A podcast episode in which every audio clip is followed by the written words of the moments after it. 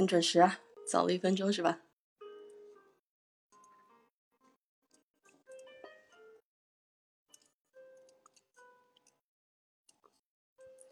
能听到我的这个音乐背景声音吗？可以哦，可以啊，嗯，那咱们就是像夜间聊天一样，就缓缓聊就行了。好，行，我跟那个阿豆说一声，我们开房间了，他可以帮我们推一下。嗯，好呢，可以的。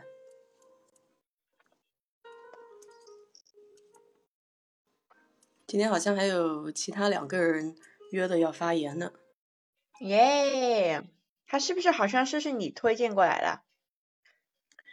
嗯，有一个好像是我的听友，另外一个我不清楚。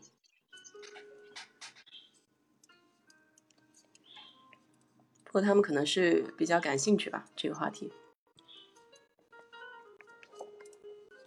嗯，没人来。我们可以等一下，嗯，也可以自己聊吧，也可以，反正是录制的节目。哎，那你那你今天不做直播啦？今天没有做直播啊，今天就是用这个节目当直播了。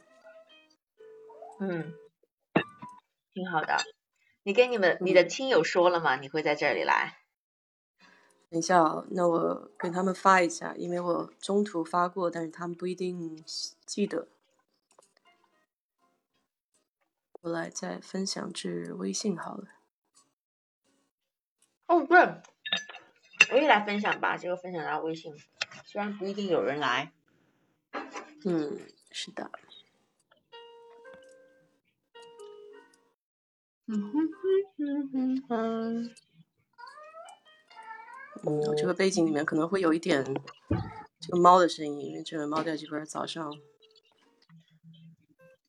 你们那是七点半是不是？对，我一开始还以为我这边是八点半，后来我想，哎，不对啊，那个时间应该是七点半。对对对对。不过也还好，我平时也都是六点多钟起来，所以还行。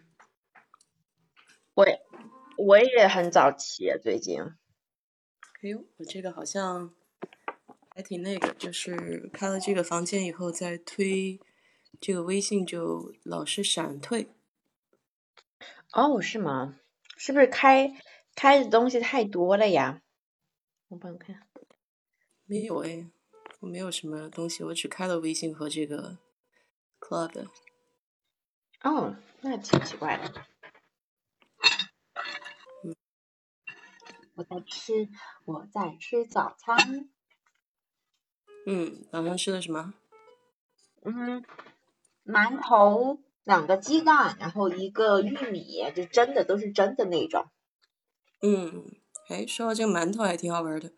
我昨天也买的馒头，然后我是，呃，我把馒头就是刷了那个蛋鸡蛋液嘛，然后放在锅上烤的。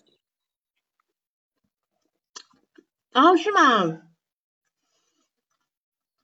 嗯，是我闪退了吗？你听到我说话吗？Hello，冰冰太极和凉凉爽。嗯，刚刚好像你你那个卡掉了。对，你说我把鸡蛋跳出去了，就是被跳出去，不知道怎么回事。嗯。你说馒头放在鸡蛋液上面烤吗？就是馒头切片以后，然后拿鸡蛋液刷一下，然后就在那个饭锅上烤。哇，听起来好好吃，还挺香的。就是因为那个他们香港人不是喜欢吃那个西多士嘛，就叫什么 French toast，就是法式的那种。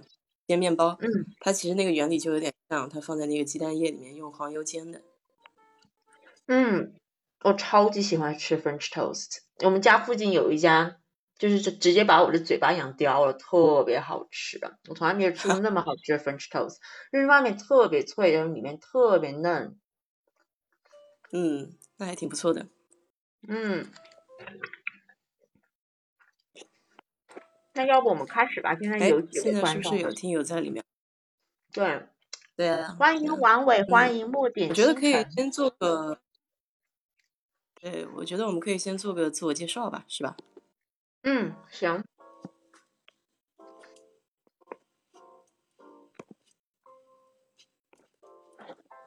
你先来还是我先来呀？你先来吧。嗯，好，我来吧。然后就有链接的问题，嗯。嗯，大家好，我是小董。嗯，我是二零一二年嗯来到美国留学，然后来到密密歇根州立大学留学，学的心理和护理学，然后在二零一八年毕业。嗯，毕业之后呢，我就工作了一年，当了护士。嗯，当了精神科的护士，最后嗯学了一年之后又回来，然后读了个研究生，然后现在啊就是啊心理护理医师，嗯就准备开始工作了。然后我在波士顿，啊欢迎大家啊来到我们的房间。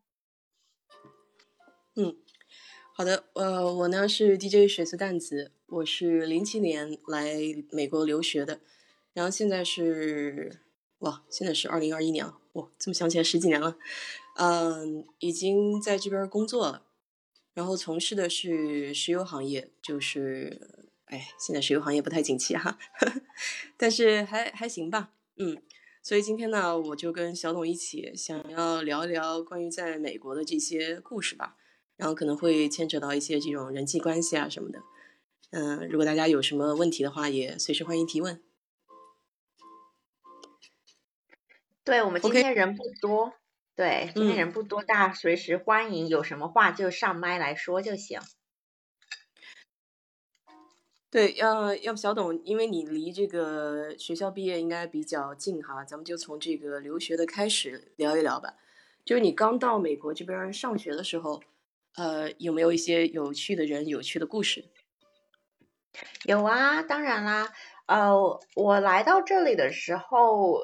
嗯，其实对美国这个环境还是有点陌生，就是刚刚开始的时候，什么事情都很新奇嘛，然后就觉得哦，这个地方我没有看过，然后那个地方我没有尝试过，然后这个食物没有尝试过，然后特别说吃啊，因为我们学校，呃，每个大学它的餐厅嗯不一样啊，但是我们餐厅是那种呃自自助餐。然后就是你给一个学期的钱，然后你就是可以一天吃五顿十顿都没有问题，你就可以自己刷卡进去。就是我们说我们那种没有节制的那种刷卡嘛，然后你可以进去，然后吃东西。然后它是自助餐，所以就你就可以就是一口气可以吃很多东西，而且你就想说自己给了钱是吧？然后挺不错的。对对对，但是有一个很大的问题，就是第一年就长了十公呃不是十公斤十斤就是五公斤，然后而且是我是在来来留学之前是好不容易瘦下来，然后就是因为这个餐厅的原因，呃就一直吃一直吃，他们就是。嗯嗯，不但不仅仅是我，他们都是都说在啊，美国人他们就有一个说法，就是 freshman ten pounds，呃，就是就是大学一年大一的学生都会长呃十磅那样子的，所以大家都会意识到，就是你你大一的时候有可能就是伙食供的太好就会长胖，然后呃后面的话我就觉得在美国待着。呃，开始的时候确实会有点孤单，因为还不知道怎么去融入这个社会，呃，不知道这个你应该跟美国人怎么打交道，而且心里面是有一个冲动，是想要跟他们打交道，然后也不知道该怎么去跟他们交朋友，所以就得一步步试。然后我觉得我最开始试的就是教会的呃一群朋友吧，因为他们呃学教呃就是信教基督。基督教的人，他们都会比较 nice 一点，就是那种美国人，他们会很有耐心，然后也会很想要教你英文那样子。然后后面的时候就融入了亚裔的美国人圈子，嗯，他们也很想要了解你的故事，在逐渐逐渐的，呃，就是一步一步来打开自己的那个舒适度，呃，在找现在的话，我觉得。呃，对融入美国社会这一块的话，我觉得我还行，就是嗯不会胆怯了，至少。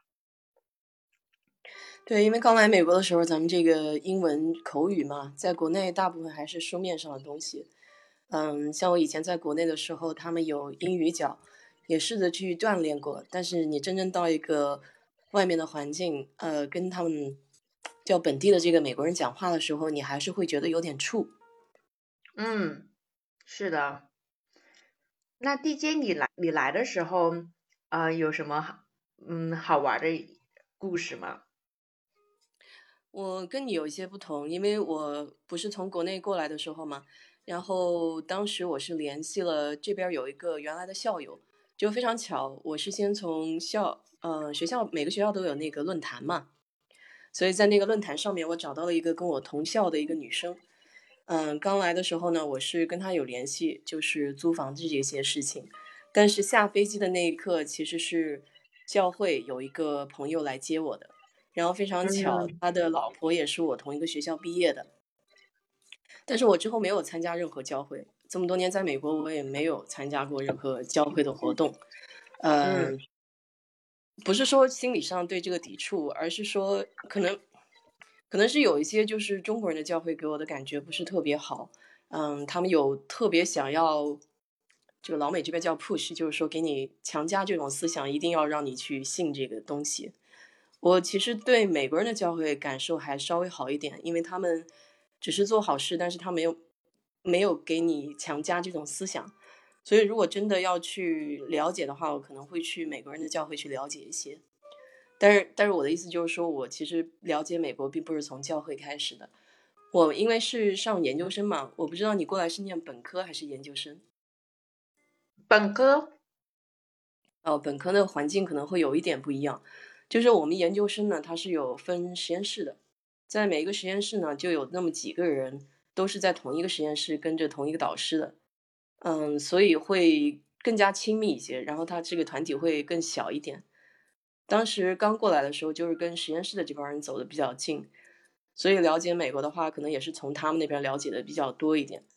包括上研究生的时候，你就可以看到从世界各地来的人比较多。我们这边的话有尼泊尔来的，然后嗯，还有哪一些过来的？嗯，有点想不起来了。嗯，但是我跟那个尼泊尔的小伙子就是关系比较好，因为我们都是语言算是第二外语言嘛，所以跟他聊的时候，你反而会觉得 比较有信心一点。然后如果要是跟这个本地人聊聊的话，你就会觉得有一点儿怵，嗯，在这个语言上。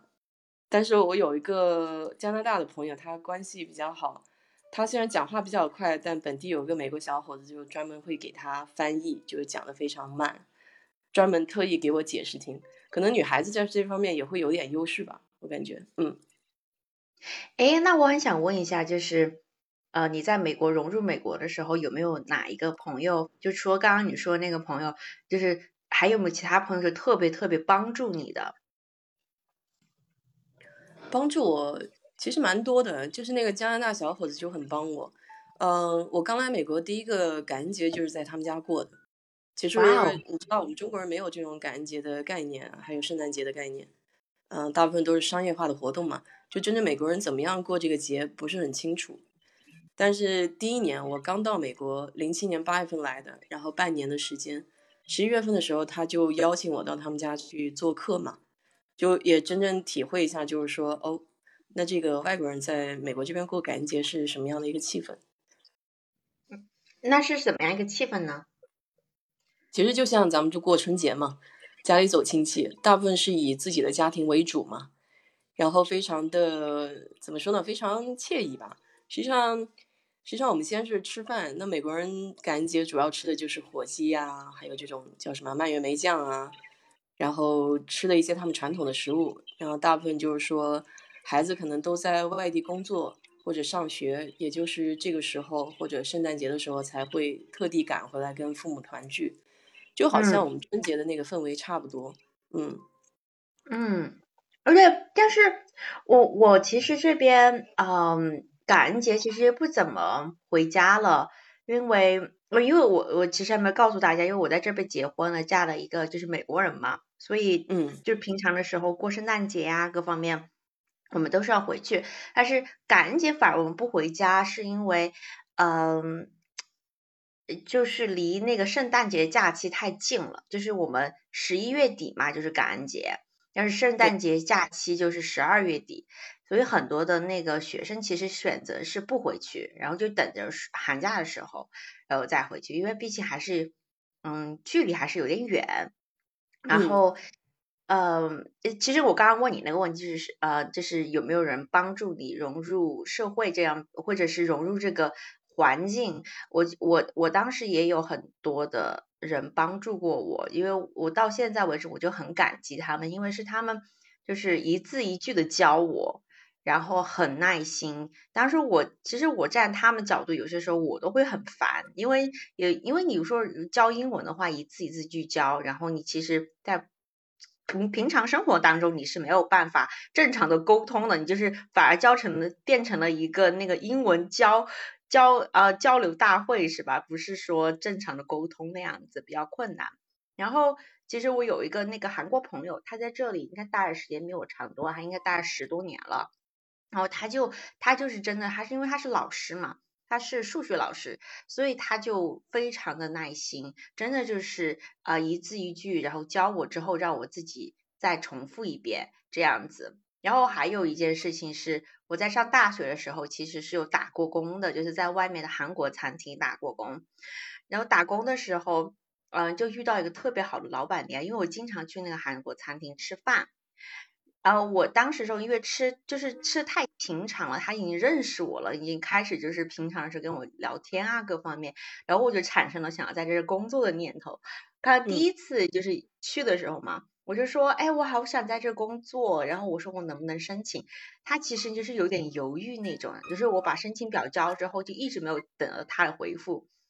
嗯，过了一个暑假之后，就是那个韩国朋友调教我的英文之后，然后他听到我英文好像有一点点长进，然后他就他就他就他就招了我，然后就开始工作嘛。然后你是真的就是一个灾难性的一个选择，因为刚是我好像十九岁吧，就才来美国第二年，然后我打工的时候就是那种什么都不懂，然后连拖地他都要教我，因为我在家里面之之前的时候。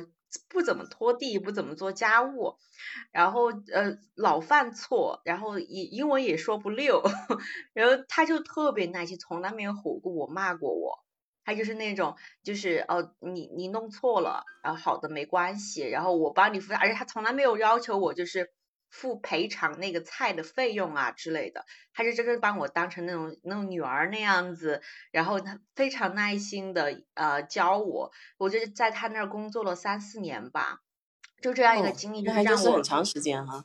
对对对对，就让我让我心里面非常感激他。到现在为止，我有些时候回去的时候还会去呃看他一下，然后他他还是那种特别好，每次回去我点餐，他都不要求我给钱的那一种。哦，我就觉得就是已经疫情期期间，其实生意已经很不好做了，但是他就没有要求我给钱，而且我们点了很多东西，其实很不好意思，但是他就是那种。就是当妈妈那样子的感觉，因为我当时我第一嗯那一次回去的时候是我结婚之后嘛，我在疫情期间结婚，结婚之后我回去，然后后面是我老公偷偷跟我说，他说，呃你那个老板娘刚刚刚刚偷偷把我拉在旁边说了一句，他说你一定要对对小董好，然后就是那种哦，心里就是特别特别温暖，就是他真的就是把我当女儿或者是当一个朋友一样的那种角色，嗯。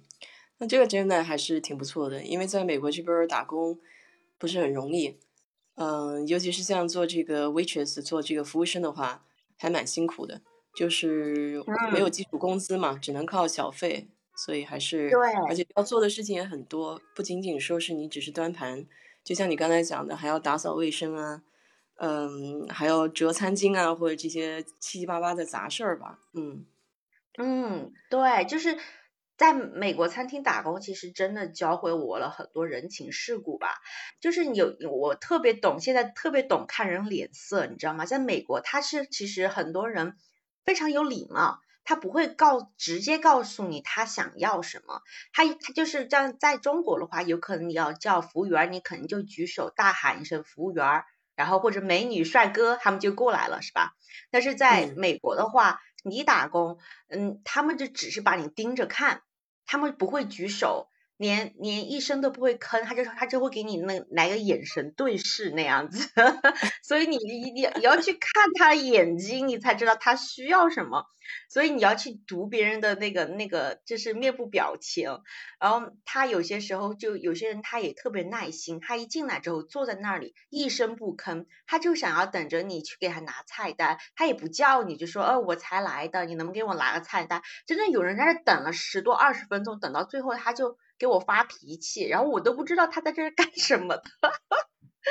嗯，就是比较考考验你有没有这个眼力劲儿哈。啊，对对对，就是他们有些美国人就是比较是那种闷声不吭的那种，想想要装，就是想想要觉得自己很有礼貌那样子的，所以你就得就是去问他，你就是你得是发起人，因为他他潜意识觉得服务员嘛，你收小费，所以你得要有服务的精神。你要得读读出，你要猜出他们的需求是这样子的。这个倒是，因为一般比较好一点的饭店，他会有一个带带桌的人，然后到了桌子那边的时候，这个带桌的人会跟你说，等一下这个服务生会过来，然后帮你服务。所以说你不需要招手去喊服务生，他服务生应该是自动到你台面这边来帮你点餐。嗯，对。现在我去美国餐厅吃饭的时候，我都特别理解他们，就是我小费各方面我都会给到位，因为之前没有工作之前我就没有这个概念嘛，中国没有给小费这个概念，有可能我就没有给到位，就是给到位就是百分之，就是你吃饭嘛，你可能你十五分十五美金。然后你给小费的话，你要给到十五到二十 percent，就是呃十五到二十百分，哎百分之十五到二十，不好意思，那然后就就你要算那个账，就有些人真的我就会，因为我学美国人嘛，美国人都是这样子，拿着手机出来，然后就用那个计算机算到底是百分之十五、百分之二十到底是多少，然后但是这个。比例你要自己把控，就是你觉你觉得他这个服务好，你就多给；服务不好，你就少给。嗯，其实它是这样的，就是说，像现在大部分的饭店哈，这样收据出来的时候，它都会有一个百分之十五、百分之十八、百分之二十，还有叫 customer tip，就是一个呃你自己定一个 tip 的这个价位。然后固定的概念好像是中午的饭百分之十五，晚上的饭百分之二十。当然，你可以根据这个百分比来做调整。就像你讲的，如果服务生服务的比较好的话，有些人甚至还给的非常非常多。嗯，我甚至好像看过有给过一百块钱小费的。对对对，我哎，我最多收到的应该是二十美金。他点了应该是十美金的菜，他给我二十美金，就是已经算就是他已经付了他的他的那两倍的那个食物了，这是我最多的。但是我在我我朋友。就是我的同事有有收到五十美金的，然后嗯，因为有些时候，嗯，跟自己的，因嗯美美国餐厅它是这样子，就是我们那个餐厅它是把你的呃这个整个餐厅分为三个。然后就是发三个 part，三个部分，然后就是有三个服务员，每个人服服务就是 A、B、C 这 as 这个这三三个部分，然后每每个人桌子差不多是五桌那样子，然后有些时候我们工作的时候就是为了照顾照顾对方嘛，我们就说哦把小费平分，就是我们把所有人赚的小费，然后就平平分平分为三份，然后我们所有人都是拿到是平均的那个小费嘛，然后。有有些时候，嗯，有一些人赚的多，然后就就会有些时候心里面有点不平衡。但是同时说，如果说你平分的话，有可能对方就会帮助你照顾你的桌子，这样子的，所以就会轻松一点，你就不会就是说所有东西都是都是你来，因为你你你桌子它的这个。我们那边的规则就是这样子，从头到尾就是你收拾、打扫桌子也是你自己的事儿，就是没有哪个人能帮你来打扫桌子，然后你要得清空了之后，你这个桌子空出来之后，才能才能有下一轮的顾客嘛，才能有再有更多的小费。所以这这个就是一个，我觉得是一个良性循环吧，就是说，如果你要想赚更多的小费，你就得动作快，然后嗯，你要不然的话，你就没有太多的人坐在你这个这个这个区域。啊，小妹妹，小妹妹，我我插一句啊，我们现在国内，我们一般我们去吃碗炸酱面什么的，比如说这碗面二十五，我们有时候也给一百小费。所以说你可能在美国时间待长了，不知道我们现在我们国内现在给小费的也挺多的。哦，你是在哪儿吗？是在大城市吗？呃，北京吧。嗯，北京。嗯。但是他这个给小费的话，美国人给小费是因为他们只有一个非常低的底薪，所以这些人是要靠小费拿这个工资。那国内的话，是因为这些服务生他本来就有工资。那给小费其实我不知道这个到底合理不合理啊，但是这个反正也是自愿，嗯嗯，对对，就是说，嗯，国内也现在慢慢的会怎么说呢？也有一些我们愿意给的可以给这个，至于他交给老板还是自己拿着，咱们就不知道了。但是我们现在我们也比较慷慨，不像以前啊，像你们就是可能遇不上或者是。呃，美国比较普遍是吧？但是现在也会，我们国内也会一点一点的就会，哎，可能会越来越好吧。我觉得这也是好事儿，对吧？就小董，其实你这个问题一说呢，我就想聊一个同理心的问题。因为你在餐厅工作过，所以你去这个餐厅的时候，你会体会到他们做服务生的人的辛苦。那在美国这边，就包括包括将军冠刚才说的，就中国人现在越来也也自己也有钱了嘛。也愿意就是说，好像花费一点钱去帮助这些，嗯，可能现在还在生存线上挣扎或怎么样的一些人吧。你是怎么想这个美国人同理心问题的，这个小董？嗯，我觉得，就是我在工作了之后我才有同理心，就是没有在工作之前，就像我老公，他有可能出去，他就没有那个同理心。我觉得我已经给他说了无数次了，我说他们的底薪特别低，就是我在。那个韩国餐厅工作，他是每个小时只给三个三美金，每个小时只给三美金。如果说是你没有小费的话，你真的就是赚不了多少的。所以你，所以他们就会卯足的劲，就是对你好，就服务员就会卯足劲对你好，就是想要从你那儿赚小费嘛。嗯，但当然，当然有些时候其实也很看个性了。就是服务员、服务生的个性。如果服务生有些人还是会不耐烦，而且有些人还是会看出来的，就是那个顾客是能感受、感受、感受出来的。如果你有很多的耐心的话，他们是知道，就是会会给你更多小费。有些时候我也会站在那儿，就是会跟顾顾客聊闲聊，就是不忙的时候我就会闲聊，就是聊着聊着聊着，他们就我就因为我我就我就会知道他们会给很多小费，因为他们就是有些时候。嗯，虽然这个这么说有点那个不好，但是你能看到外表，就是比如说比较年长一点的，你知道他们有可能会给更多的小费。就年轻的比较大学生的话，他们有可能就不会给很多的小费。就是有些时候我们在私底下也会讨论，我们同事也会讨论，就是会谁会小费给的多，谁小费会给的少。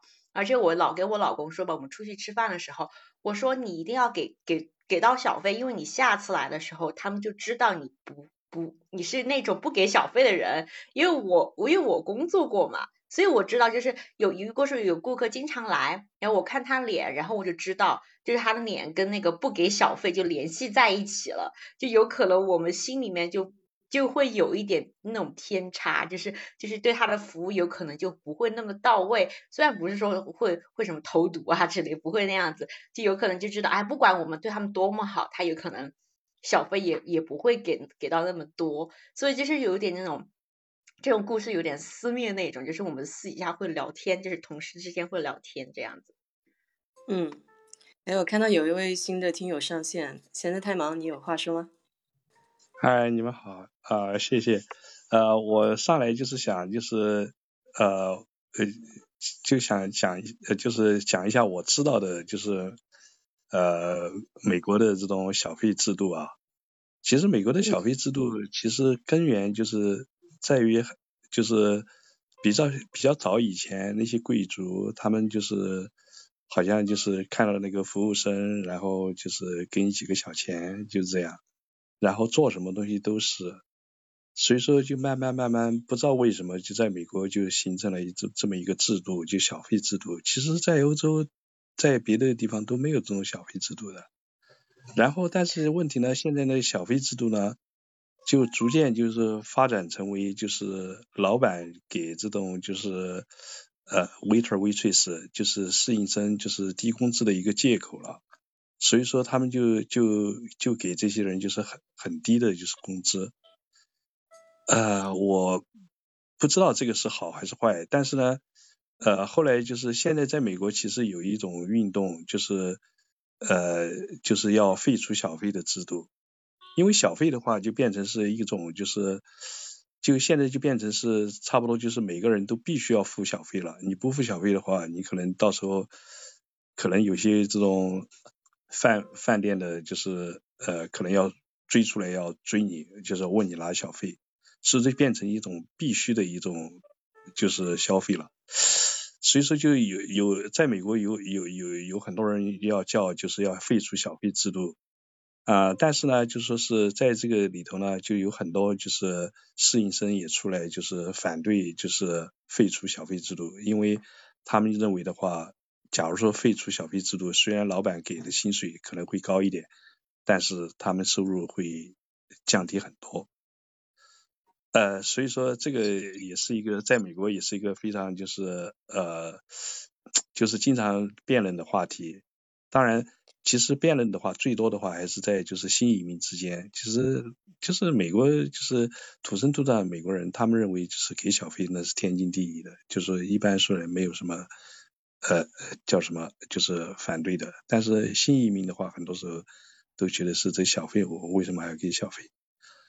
呃，所以说我刚刚听将军将军讲的是，就说是国内现在也开始小费文化，我我也不知道呃说什么，这个是算是一种进步吗？我不知道。其实我觉得是这样的，就是说，其实小费的制度，如果你要是在追根溯源一下的话，它很巧，它其实上是从欧洲那边过来的，但是欧洲现在它反而没有这个小费的制度了。那美国呢？就像你讲的，它后来这个制度为什么会普遍发展起来？就是因为资本家想要少付钱嘛。那这个羊毛就是放在这个顾客身上，从顾客身上撸不是更好一些吗？所以就演变成今天老板付很低的工资，但是你如果想要拿的钱高的话，那你就凭自己的本事，看你能不能取悦人嘛。所以小费制度确实在美国是一个非常非常火的话题，就是。呃，老一辈的人为什么他愿意去付这个钱啊？我从一方面理解的话，是因为他们原来年轻的时候也在餐馆打工，然后他们的孩子也经历同样的这种事情，慢慢这种习惯下来了以后，他们就能够更有同理心。就像小董今天回到餐厅的时候，他会愿意付这个钱。嗯，新的移民的话，因为咱们都不是从餐厅打工起来的，咱们小时候也不会让自己的孩子就是愿意到这个餐厅去打工。当然可能。接下来有一些有一些孩子可能还是愿意去接受这样的一个氛围，嗯，所以他也在这方面可能会有同理心，就是因为他曾经经历过这种事情，所以他愿意去付这个钱。我我说一件好玩的事儿，我原来上学的时候，因为刚到美国嘛，我确实不知道有这个小费的这个概念。我跟朋友到一个韩国餐店里面去吃饭，吃完饭了以后呢，我俩都忘记付这个小费了，结果那个韩国餐厅的一个侍应生。嗯，他就追出来了。当时我俩非常非常的尴尬，因为不知道有这个小费，然后掏遍身上没有这个现金，只有一块钱，就给了他一块钱。所以这个事情我记得非常非常的深，印象。呃，被他追出来就好尴尬，好尴尬的那种感觉。嗯，哎哎，我其实想插一句，就是，嗯，我在工作时候，很多的那个服务员儿。他们都不想要，就是接，就是不想要服务，呃，中国留学生，因为他们知道，就是中国留学生，他们心里面没有小费这个概念。如果说是他们才来的话，看很年轻的话，那我们就知道他有可能不会给太多小费，或者甚至不给，就是这样子。然后他们很多人就会推给我。他说：“哎，你你是中国人，你应该去服务他们这样子。但但但其实我心里面是这么想，因为我理解他们，我曾经也经历过那个那段时间，就是我没有小费这个概念，没有人告诉我，哦，你出去吃饭要要给小费。所以当你在收到一个很陌生的一个账单的时候，你看到了 T I P S tips 这这这四个单词的时候，你都不知道是什么意思，你都不知道已经往该往上面写什么东西，你只知道应该签字。”就这样子，那么这样其实也演变成另外一种比较恶性的一个行为，就是这也是我出去旅游的时候发现，如果你到中餐馆去吃饭的话，那有一些中餐馆，他可能意识到有一些人他给的小费比较低嘛，所以他会 double tip，就是说其实他在你的饭钱上已经加了这个小费，但是他会在底下再写上小费那一栏，所以就很容易造成你在小费付了的基础上又付了一份小费。我不知道你有没有经历过这样的事情，小东。我们是会就是明确的告诉嗯顾顾客，就是他们来的时候，我们是这样要求的。我们餐厅要求是，就是八个人以上的聚会，我们就会直接加百分之十八的小费。然后我们会告诉他们，就是嗯，就告诉他们之后，他们我就告诉他们，你不用再给小费了。但是有些人有些人有可能比较黑心嘛，就没有告诉他们。然后如果你不读的仔细一点的话，你就会 double tip，就是你会就是就就会给小费给两次这样子的。对我说的那个情况不是团体的，就团体的他有这个默认的小费是有点约定俗成吧，但是人少的时候他也会有出现这种 double tip 的情况。所以我说就是大家如果到美国这边来旅游的时候，也稍微注意一下这个账单，嗯，对，也会有这样的情况。哦，闲的刚太忙，刚刚好像想要说什么？哎，你说啊？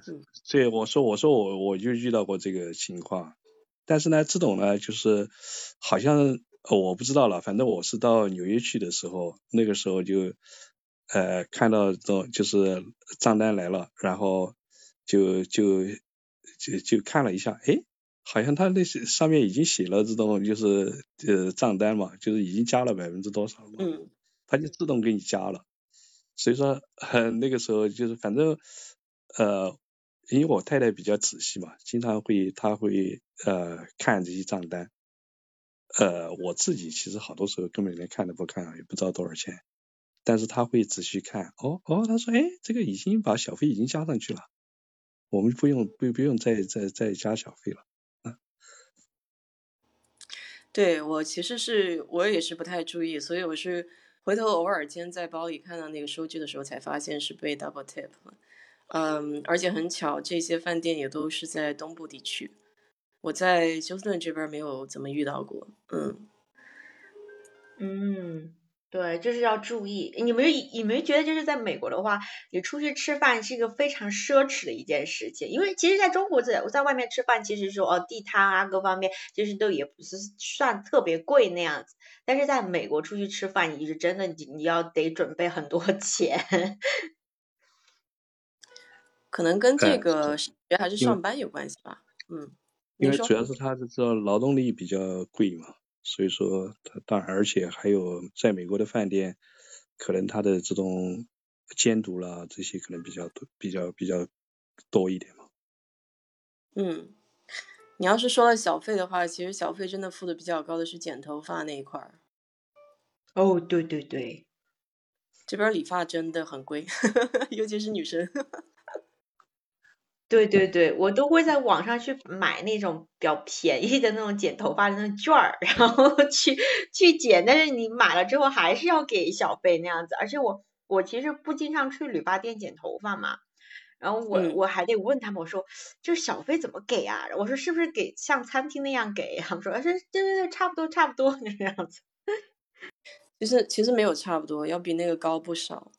嗯，我觉得应该是百分之二十五往上走的这个概念概念，好像，嗯，有些时候我听他们有人说百分之五十打一半的钱都有，嗯，啊，天呐，这么高，真的。天呐，我这是这这是人工费受不了。就是我我我现在吃饭的话，有些时候会在餐厅里面吃，但是很多时候我就会说哦点个外卖，然后带走就行，在家里面吃，你就不用给小费什么，就是会省很大一部分钱。然后还有美国的外卖贵的非常贵。现在美国这边好像有很多那个外卖的应用也开始起来了哈。嗯，咱们看到国内国内发展是遍地开花，这个美国这边中餐的这个 delivery 还是发展稍微迟一点，但疫情一下子就让它爆发起来了。对，是这样子的。但那这个美国这边还有很多中国人自己开发的 APP，然后就是只送中餐或者亚洲食物那样子，还有送奶茶奶茶，但是也很贵啊，就是很多时候，嗯，你的那个派送费就大概四美金那样子，但是你还要加上小费，你还要再给外卖员小费，然后这么算算算下来，有可能你都已经就是一顿你就要吃二十到二十五，就是买一个东西你就要吃二十到二十五这样子。嗯，你们那边用的是什么应用啊？比较多？哦，我曾经用过熊猫外卖，你们有用过吗？知道吗？熊猫也到也到休斯顿了，我不知道闲得太忙，你在哪一块区域啊？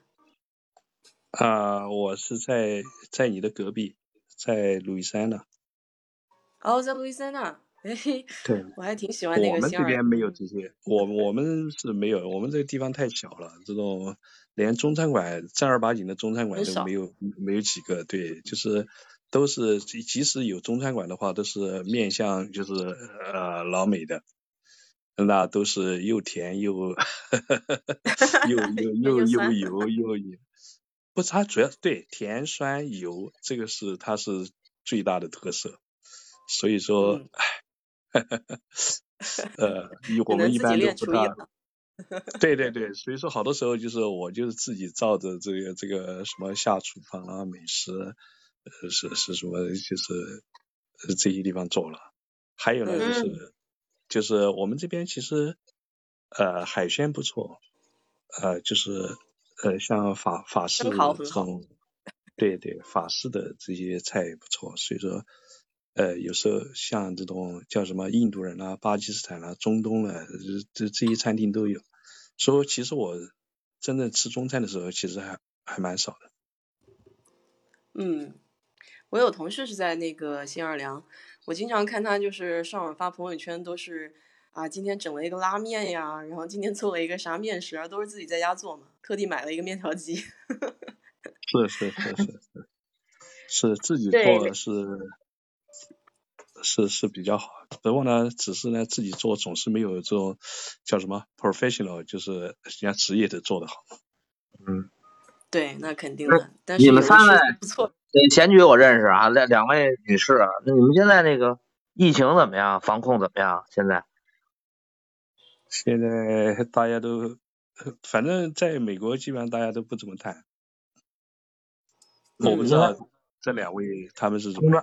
通胀呢？我周围的同事朋友，我们都基本上都戴口罩。小董，你那边怎么样？就是波士顿那边。呃，这边的话还是实行口罩制度啊，就是你在室内的话，还是必须得得戴口罩。但是呃，所有东所有地方都开了，就是说就戴口罩，但是你吃饭你进去还不是得得把口罩脱了吃呀？哦。所以而且。而且餐厅现在也能都能坐满了，就是它不会让你就是说，呃，你你要隔个呃六六英尺那样子的社社交距离，我们已经没有在怎么实施那个了。那个对，现在菜价怎么涨？啊？嗯，菜价。菜价。嗯，对，最近涨得很厉害。是吗？通胀起来了，是吧？那个那个。昨昨我今儿刷那抖音有游行的是吗？是真的吗？在哪儿游行？在呃白白宫门口游行。哦，那是游行，随时随地都游行。你 不你白宫面前什么时候都有游行。对。对，我在华盛顿 DC 那边。我确实没去过美国啊，我在北京这儿啊，是吧？然后北京是这个这个就是听就是我们只能通过刷刷抖音看看那个，所以正好这边有机会问三位，因为贤贤局是那个那个博士啊，是是大医生啊，这个医学专家，然后二位都是在美国都嫁人了是吧？呃，都已经定居美国了是吧？我就是我想问问，你知道吗？因为。呃，一是呃，一是担心那个，其实我并不担心啊，但是我觉得，就是如果你们那边通胀多呢，我这边买点黄金呢，这不是能够挣点吗？对吧？啊？你在这看商机的吧你？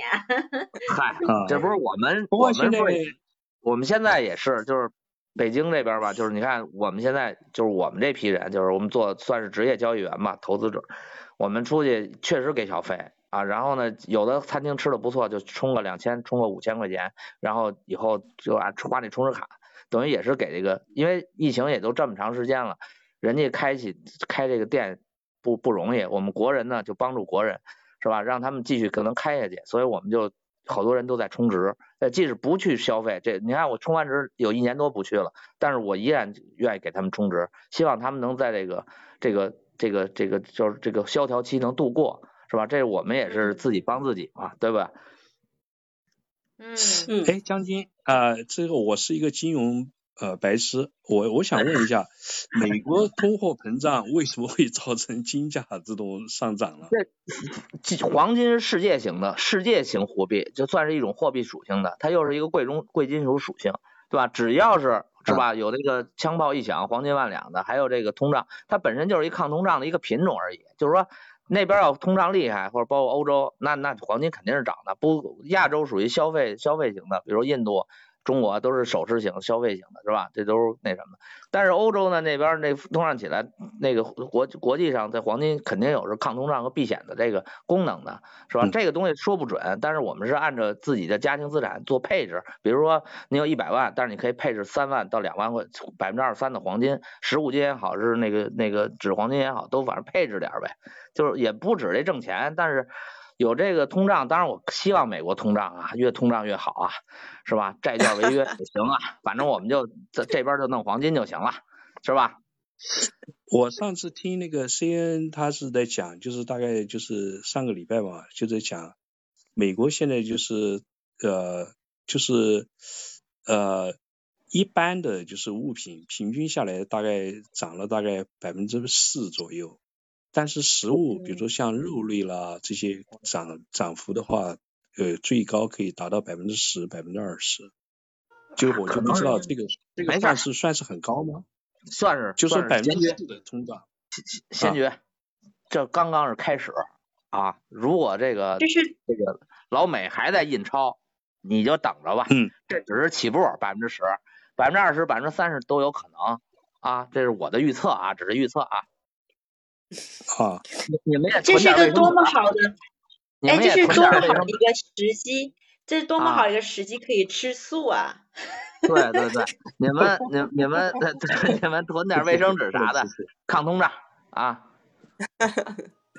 我们这边休斯顿这边很多人买房子，嗯嗯，买房子，对，现在房子涨价蛮蛮蛮蛮涨的涨得比较凶，也是抗买房子，它也是为了抗通胀。说实话，那个这个全世界是地球村嘛。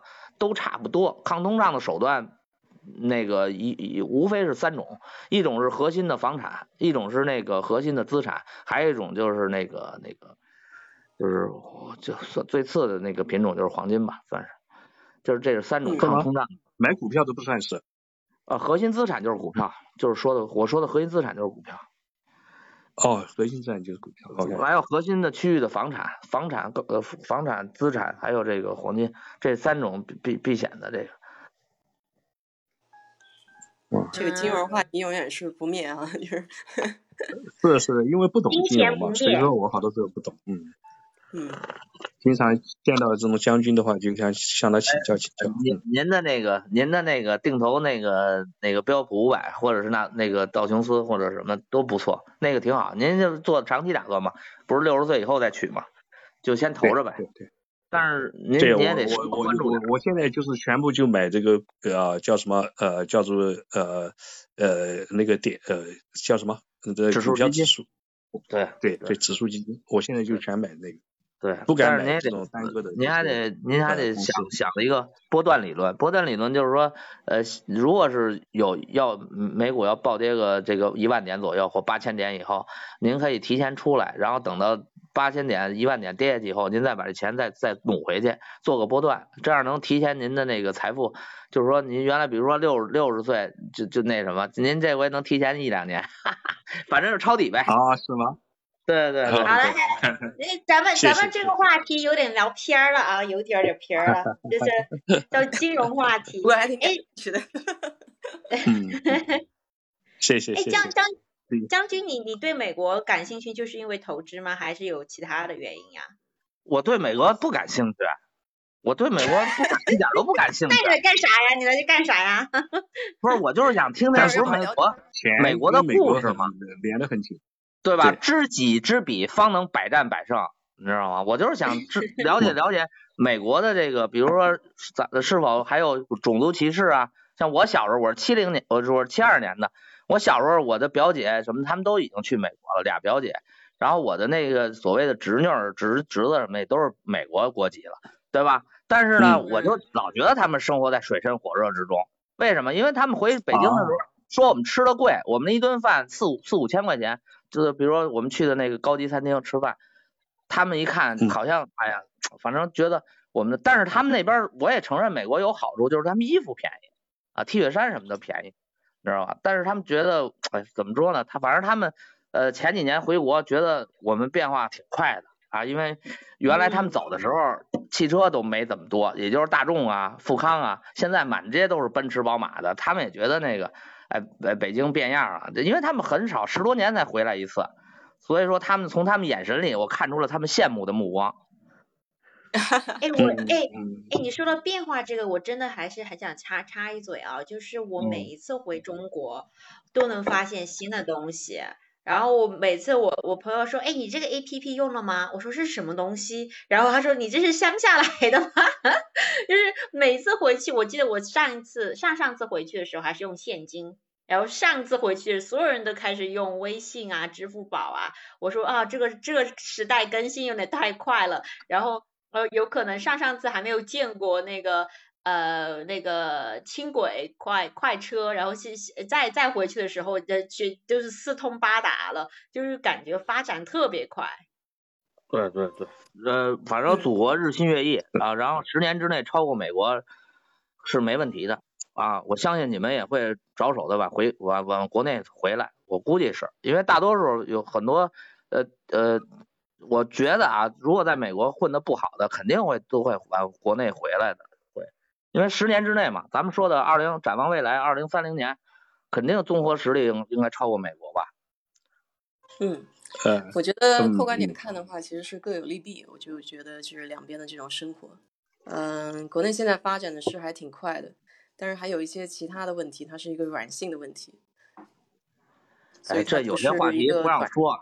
就是咱们就不说那个了，说这个这两个两个两个不同制度的国家，它肯定不会能拉到一条线上来比的。咱们只是说，呃，百姓生活可能好一些，是吧？是吧？我们那有钱了，兜里横了，是吧？吃吃二十块钱炸酱面，我们给一百块钱小费，是吧？都可都可以做到了。就是然后这个就是，哎呀，反正就是生活还还行吧，我们都挺高兴的。我们本土人是吧？本地人是吧？但是呢，美国那边也不错，像我像我的那个我的那个表姐他们，人家人家到美国说，据说一万五买了辆什么本田，说哎呦，我一想那时候我一想一万五，哎呦，一万五美金买一本田，合人民币多少？八九万块钱买一本田，那时候那都是十多年前、二十年前了啊，就是说人家一到那儿就把房子买了，还买了什么 townhouse 啊，说很便宜。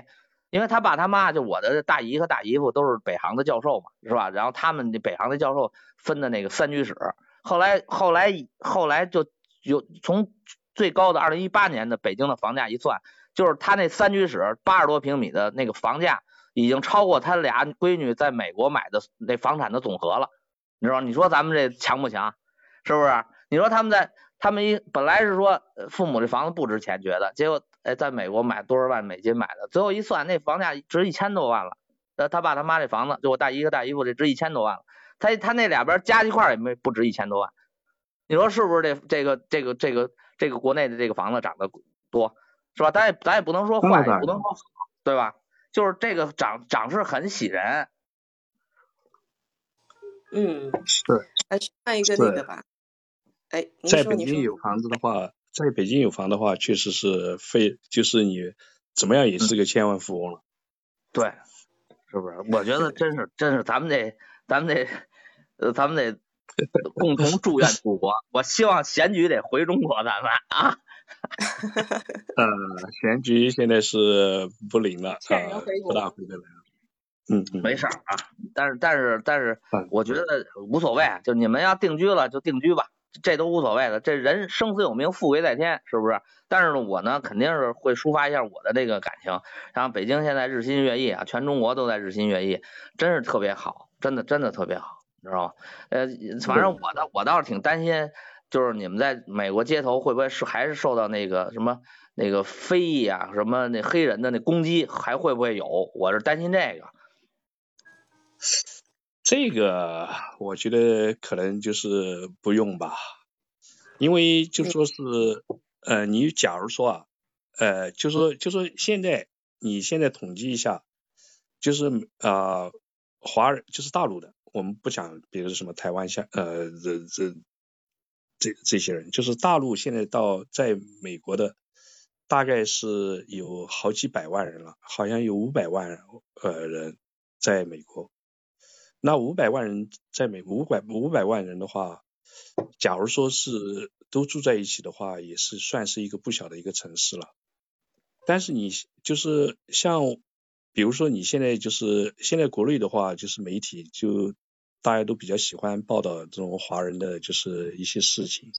尤其是比如说华人遭到抢劫啦，或者是呃被呃伤害啦，或者是怎么样，那在国内都是头版头条。但是你假如说你把这些头版头条这些就是新闻都把它就是汇集起来，你看看在比如说过去一年、两年、五年、十年，你看看有多少就是呃这这种报道。哦，其实这种报道非常非常对对对对。另外，所以前句的话我最信，非常对，对对，前句话我信。所以说，但是比起就是一个你说一个四百万五五百万的一个城市，你说有多少会有多少刑事案件？这个就对。对，就是所以说新闻也是要辩证的看哈，就是一个对对。对对对，因为新闻嘛，它总是报道就是选择性的地方嘛，对对，选择性的就是它不会报道好的地方，它就会报道不好的地方。所以说，就是大家都会认为，就是啊，我们就是都生活在在美国，生活在水深火热之中。所以说，每一次的话，比如说啊，我妈妈有，因为我呃每个星期都跟我妈妈就是打个电话嘛，然后我妈妈就经常会跟我说，哎呀，你看这种电视上面讲，你们这种就是雨山的州又发大水了，或者是什么地方又又又刮大风了。或者什么地方又出车祸了，或者怎么样的，哎呀，然后就说我说，路易斯安那还是比较大的一个州啊，在南边在北边这个不一样的，但是对他来说的话，那就是那就是了啊，所以说就大家就有有这么一个概念，就说是就是华人在美国受全呃都是受歧视，然后都是就是呃就是都是被枪杀，或者是都是怎么样。呃，其实我我是觉得呢，要大概辩证一点的看吧，就说是，呃，你还是觉得是有这么多华人在这边，好像真正，呃，说起来，比如说像歧视什么东西，我自己倒是真是我还没我还没遇到过，不知道是我自己呃比较幸运，还是就说是我唯一听说的一个，就是我的一个邻居跟我说过，他说他有一天在跑步的时候。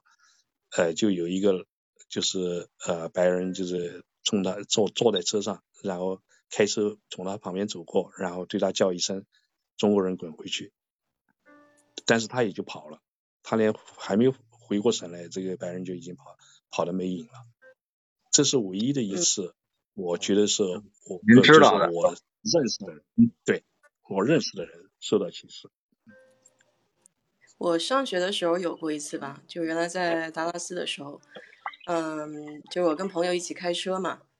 当然这件事情就很难说谁对谁错，确实双双方在争吵的时候呢，对方也确实说啊你们滚回中国啊或怎么样的。但是我也很难定义说它是一种种族歧视，因为毕竟在开车的过程中，到底谁对谁错是吧？嗯，然后吵架的时候他可能用的言语是过激了一些。你要把它规划为种族歧视的话，好像也有点上纲上线。嗯，对，能理解，能理解。咱北京的那个吵起架来，滚蛋，不是也是滚吗？对，对吧？什么祖宗大爷的都能骂，是吧？就是对，这也理解理解。没话骂了，他就说你，哎，你就滚回你的国家吧。只好这么骂。对，是。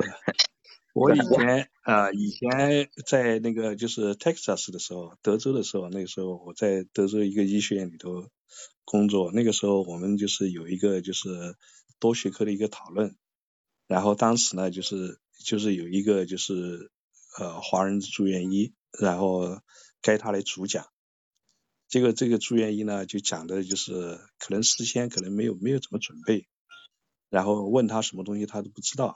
所以说就让人就是比较气愤，我也比较气愤，当然我不会说。那旁边就有一个放射科的一个一个呃一个白人医生，他就开始骂，你怎么样？这这这是就是浪费呃什么都不准备，什么都不知道，问你什么都什么都不知道，一现去查，你是浪费所有的人时间。这个这个开因为病人的病情嘛，这个是。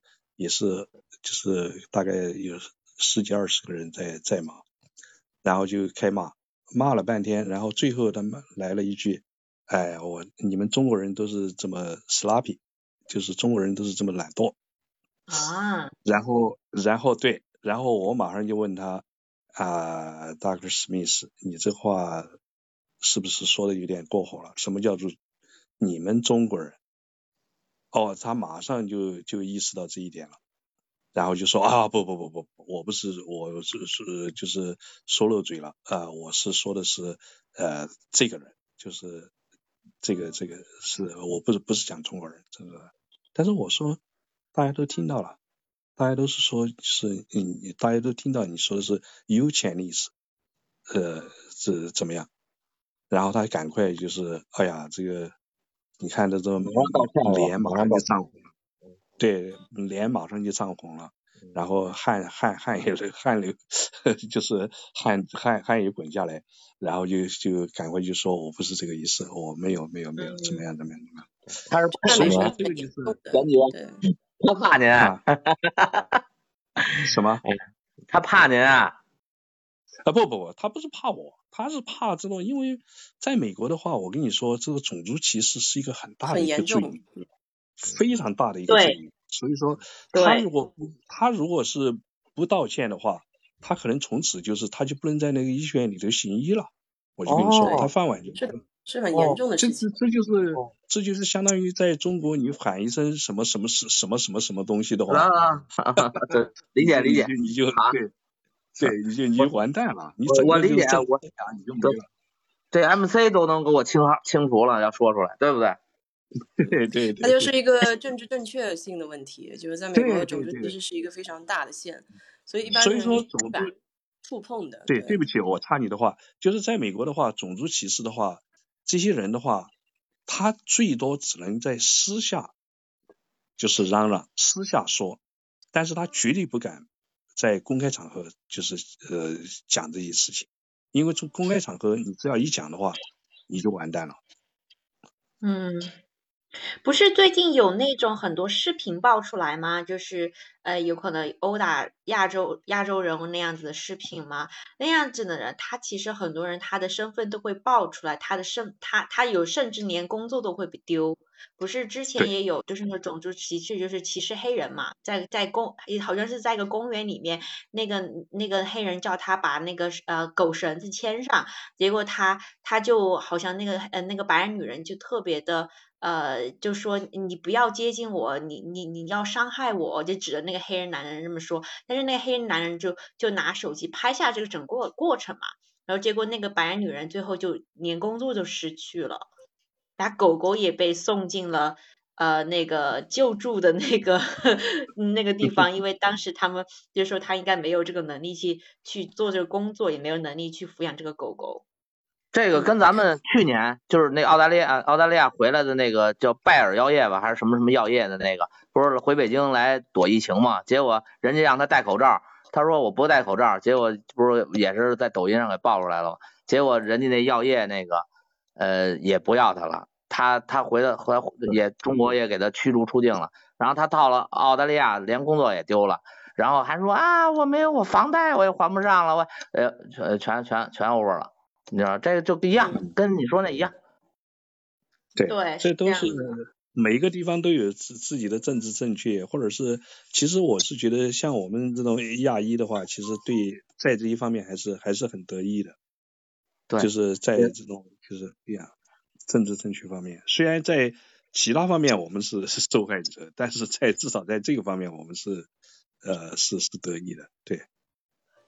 对，你是有纲有限，可以去依照条例去维护自己权益的。嗯，对。当然也不得不说，有些人可能也会利用这个东西，嗯。啊，有啊，有有有很多啊，有很多人就说是，是因为唉，在美国就是这样嘛，就是比如说像我们这个 department 的有一个黑人，他是就是一塌糊涂，做什么东西做错了，做什么东西的，但是就不敢。他们在这方面特别厉害。对啊，但是问题就是你就是就是管理层就是不敢把把他把他呃就是解雇啊，因为解雇了以后就怕他去告了或者怎么样啊，这也是一个很很大的问题，嗯。嗯，包括这个性别上面哈，就是男和女这个方面也是，嗯，gender 的一个问题，对对是这样子的，不过现在我觉得现在像。我不知道像你们那些地方怎么样，反正在我我们就像医院里头这些，那都是就是绝对就是大家的工资都是一样，绝对什么什么都是那个，而且就是呃女性怀孕有三个月的就是呃假期哺乳期，那都是就是免费，就是就是全呃呃叫什么带薪带薪的休假带薪的，嗯对对带薪是休假的。而且还有三个月，你可以就是不带薪休假，就是可以这样。好像是父亲好像也有那个带薪休产假陪陪母亲，就是哦知道这个好像好像有些有些公司有这个，嗯，有我们公司就有对，嗯，我们公司在这方面还是挺注意的，特别是这个什么种族歧视啊，还有男和女比例上面。那每年都要把那个百分比给拿出来调一下，整个做经理层的，嗯，种族是怎么样的一个分布，然后包括男和女的这个分布是怎么样的，他要保证一个平衡嘛。嗯。呀，我们就是上次收到一个，就是要去培训，就是就是那些，哎，就是一天到晚就是培训我们，就是给我们讲课，然后就讲这种同性恋 LGBT 之类其实 community。嗯。哇，现在我跟你说，现在就是性别啊，都可以就是分成几十种了，十几种了。对对对对对。然后就是对，你就就得 一个一个的就弄清楚。然后病人到了这种医院以后，就是第一第一个问题是，那就要问他，我们该怎么称呼你？哦，对，你的 pronouns 是什么？你的 pronouns 是什么？你是 she her 不是，我们该我们对对，我们该怎么样称呼你？就比如说 Miss Mister 或者是什么叫你的名字，或者是叫什么？对对对，你说你不能够看他是个男的，你叫他 Mister，他也可有时候跟你的这种呃呃那个，对他不乐意了，嗯，就说我心里是个女的，对对对，像这些，对对对。哎，现在太忙。闲的闲的太忙，你在医院里面工作做什么呀？啊，我是做病理病理医生。哦，你是医生呐？我是我曾我是护士，我在医院也我在也在医院里面工作过，对。哦哦哦啊，那太好了嘛，嗯嗯嗯嗯，是。病理医生的话，你是在哪个部门工作呀？病理啊，病理病理科啊。哦，病理就是就是一个专业。对，病理就是谁说你看，就是连连那个小董都不知道病理做什么的，呃，就是我我就是呃就是怎么样从人体里头取出来的任何就是组织或者细胞，那都要送给我们，然后我们做成切片，呃做成图片，然后让我我在显微镜下面看，然后再做一个诊断，我我就是专门做诊断的。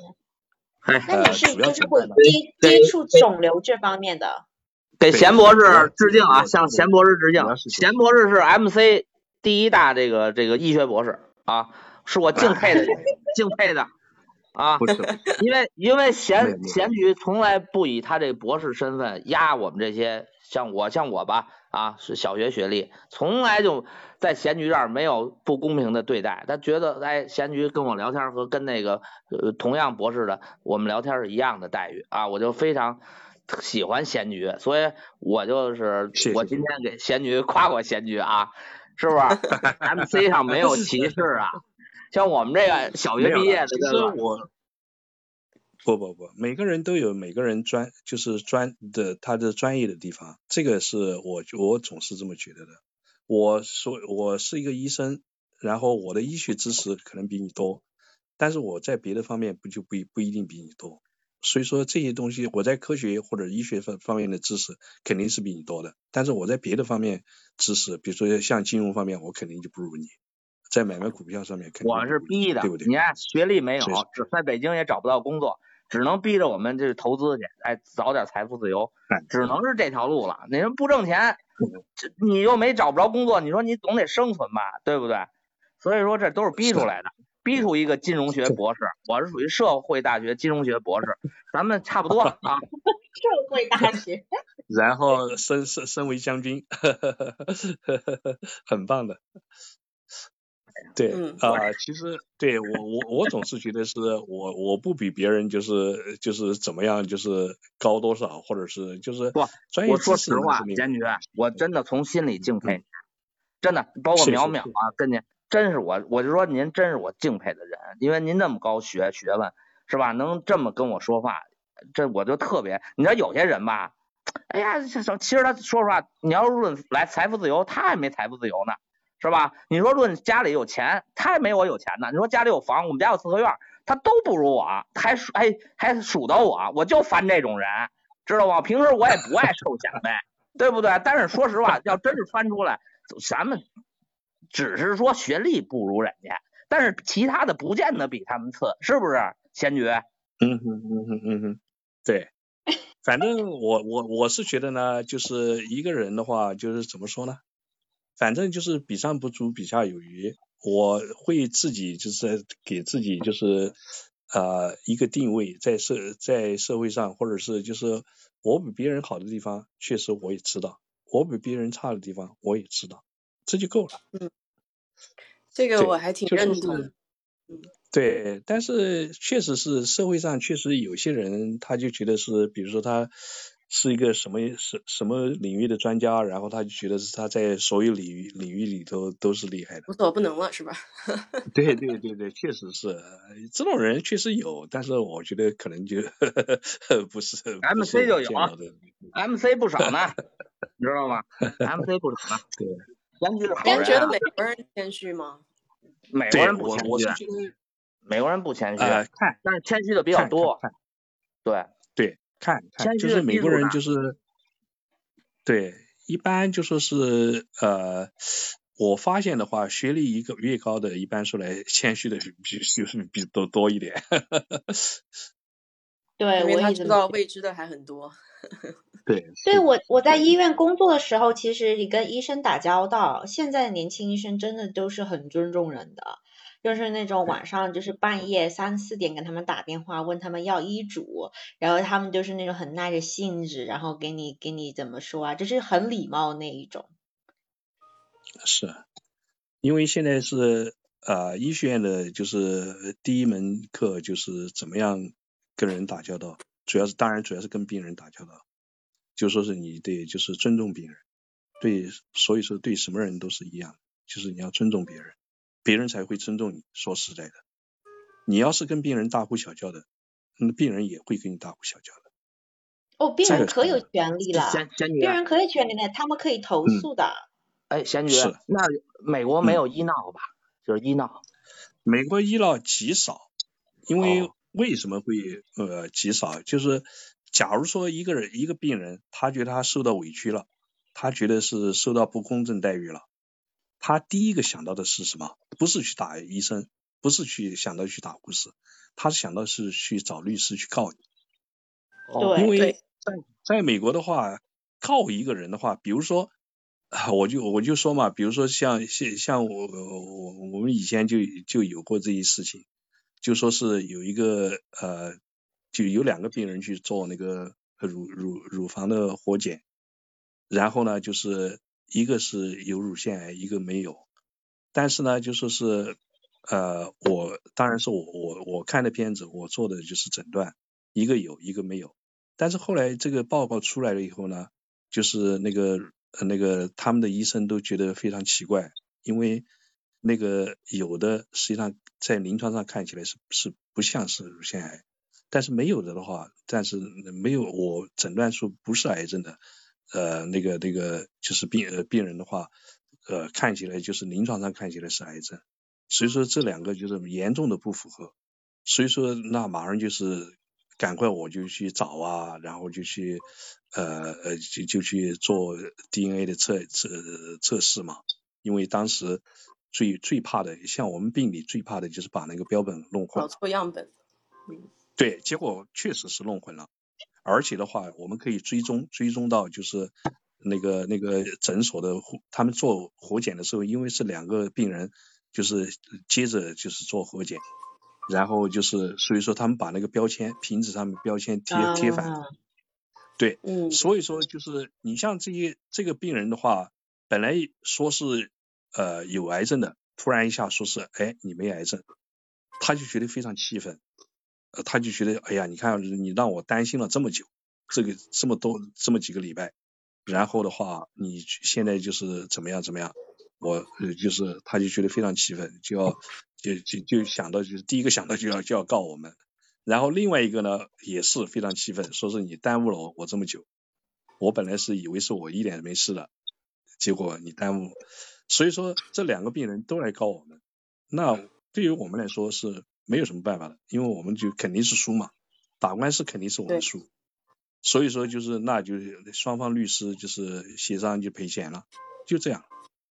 但是假如说这个病人他跑到医院去大闹一场，去打，比如说是去去去把那个医生护士打一顿，那他到时候他那个去开庭，比如法院开庭的话，他肯定败诉。有理也变成无理了，对你有理也变成无理了。所以说，对他来说，你拿个比如说是五十万、一百万，比你这种打一顿护士医生要好多了吧？对不对？对，嗯，是的。就哎，其实我可以分享一个故事，因为我在精神病院里面工作嘛，嗯，当护士，然后精神病院它是关着的，就是它我们是有两道门，要开两道锁才能进去。然后呃，当时的时候，呃，里面的生活其实就是有很多的规则嘛，就是病人他需要遵守很多的规定规则，然后就很容易就是出现有可能就是比如说呃，护士对对病人要求太严苛，或者做出了一些比较越矩的一些事情，但是这是事情肯定是没有出现过，但是但是因为在这这样的环境下，其实病人他是属于一个弱势的一个角色嘛。所以我们的科室上面，我们就会有一个很小的一个信箱，就是一个很小的信箱。然后他当当病人认为他受到非人的待遇的时候，我们就会给他一张纸，就是那种投诉的纸，就是他会很就是就让病人呃写出来到底发生了什么事情，然后就投投到那个信箱。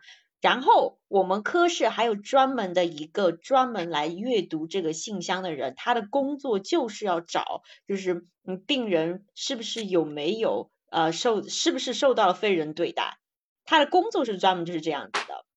然后他就会阅读嘛，有些时候如果说是这个呃成立的话，他就会建成一个 case，就是建建成一个呃那种案件，然后他就会再继续追踪，到底看一下是不是真的有问题，是这样子的。所以当我们当我们在科室上的时候，我们再怎么样，我们都不能对病人就是做出一些出格的一些举动。我们其实知道病人其实有非常大的权利的。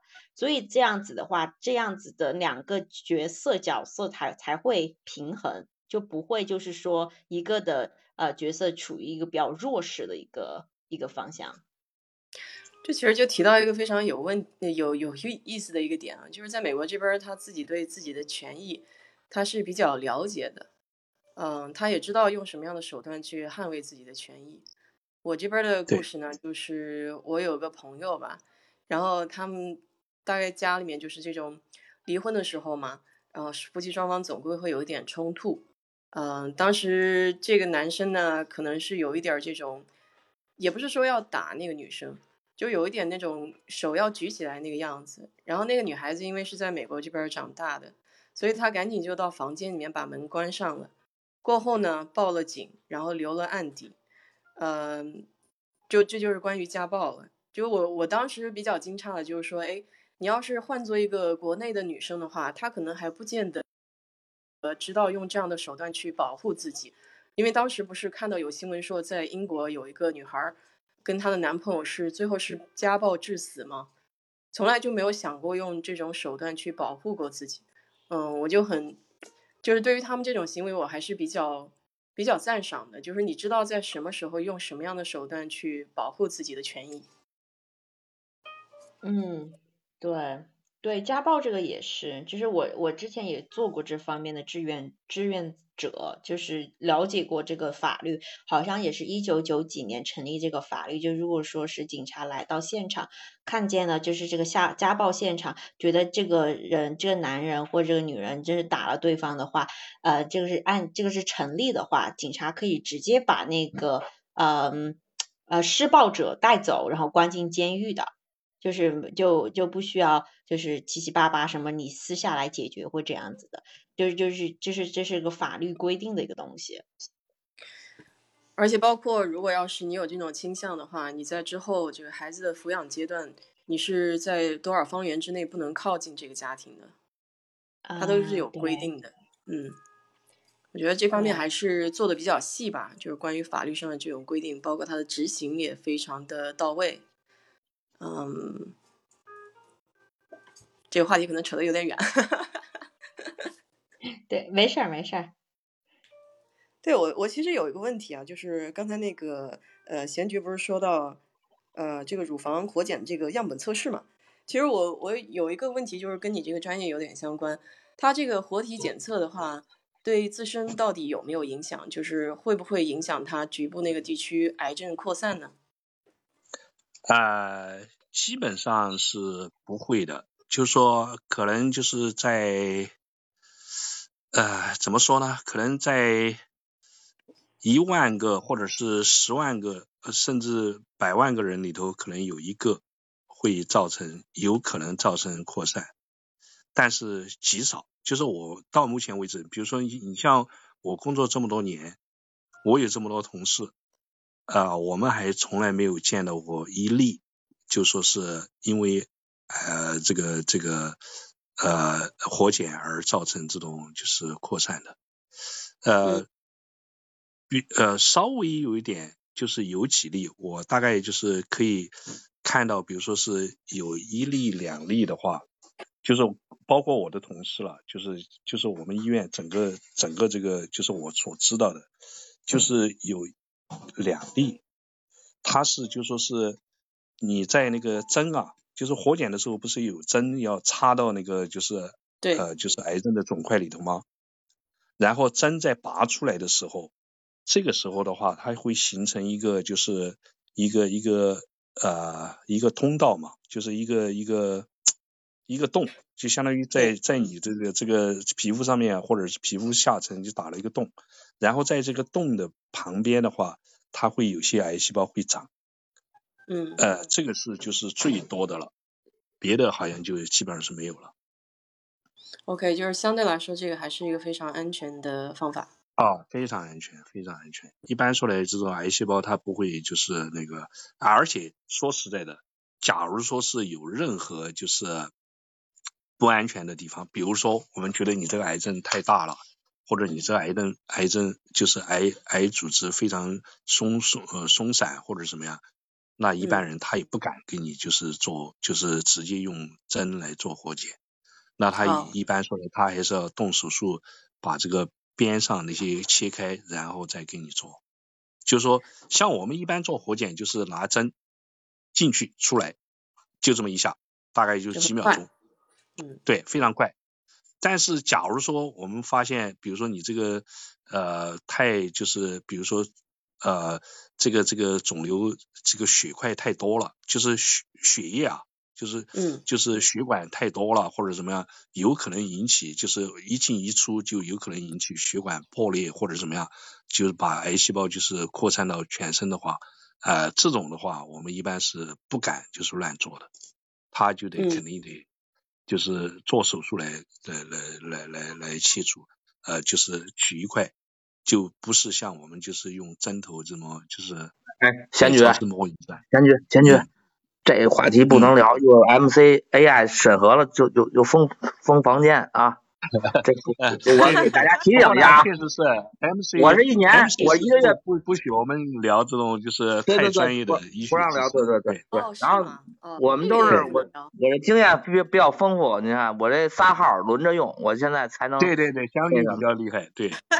啊，因为我我我上次在跟他们就是开开了一个局，讲那个就是讲到啊叫什么，就是过敏的时候，呃突然一下就被被封了，所以说将军这么夸张，对，哎呀，这不夸张，这是常态啊。这是常态，对，不知道为什么，不知道为什么 MC 有有有有这种规定。新手新手不了解啊。对对对对。应该是你是需要有证，你才能就是 MC 这方面，他肯定不想让你讲那个健康这方面，因为你不知道他你讲的东西是不是传播的东西是不是属实。对，也可能好像好像我是听他们说是好像上次以前有过一次，他们谁讲，然后就然后就后来争吵嘛，或者是怎么样，反正后来就把那个。比较糟糕。后来 M C 官方对就就好像对这个就比较比较比较敏感，可能。哎，贤菊，你来美国多少年了？十多年了。十多年了，那咱俩差不多，嗯。那还差不多吗？嗯，对对对。对对对。所以说就是反正哎呀，时间也也也蛮长的，就是嗯。老美国了，属于 老炮儿。呃，也不是老美国，就是混的时间长一点，就知道的稍微多一点。呃，对，但是我现在呢，因为就是呃生病嘛，所以说我现在病休，所以说现在就有很多时间在在这个平台上面混。嗯，哦，那也挺好的，借着这个机会就休整休整呗。嗯，对对对，是的，是的。我们是这边在家工作时间比较久，就是现在已经在家做快两年了。是。那小董，你现在还在呃还还在那个做护士吗？没有吗？哎，我其实跟贤菊可差不多了耶，我也快成医生了，我是 nurse practitioner，我会当 nurse practitioner，对。好，恭喜恭喜！那现在已经毕业了吗？还是？对，我刚刚证啊各方面才拿到，然后应该在明年一月应该可以。我是从事心理健康这方面的。所以我就会开处方药啊，诊断病情啊，各方面的。那你会去做心理咨询吗？还是就是还是是你是 psychiatrist，不是 psychology，对不对？对对对，psychiatric。但是我这个证就是我这个考的这个证，就 nurse practitioner，它是可以做心理咨询的。但是我的最主要的角色还是开处方药，然后嗯。然后我其实很想做心理咨询，对我很想学习心理咨询。对，其实呀，这个现在 nurse practitioner 在很多州都都都都都已经就是是呃，就是就是可以就是有执照嘛，是非常好的一个。对。对，每个州都有，但是好像每个州它的权限不一样，就是呃，有些地方你是需要就是有一个。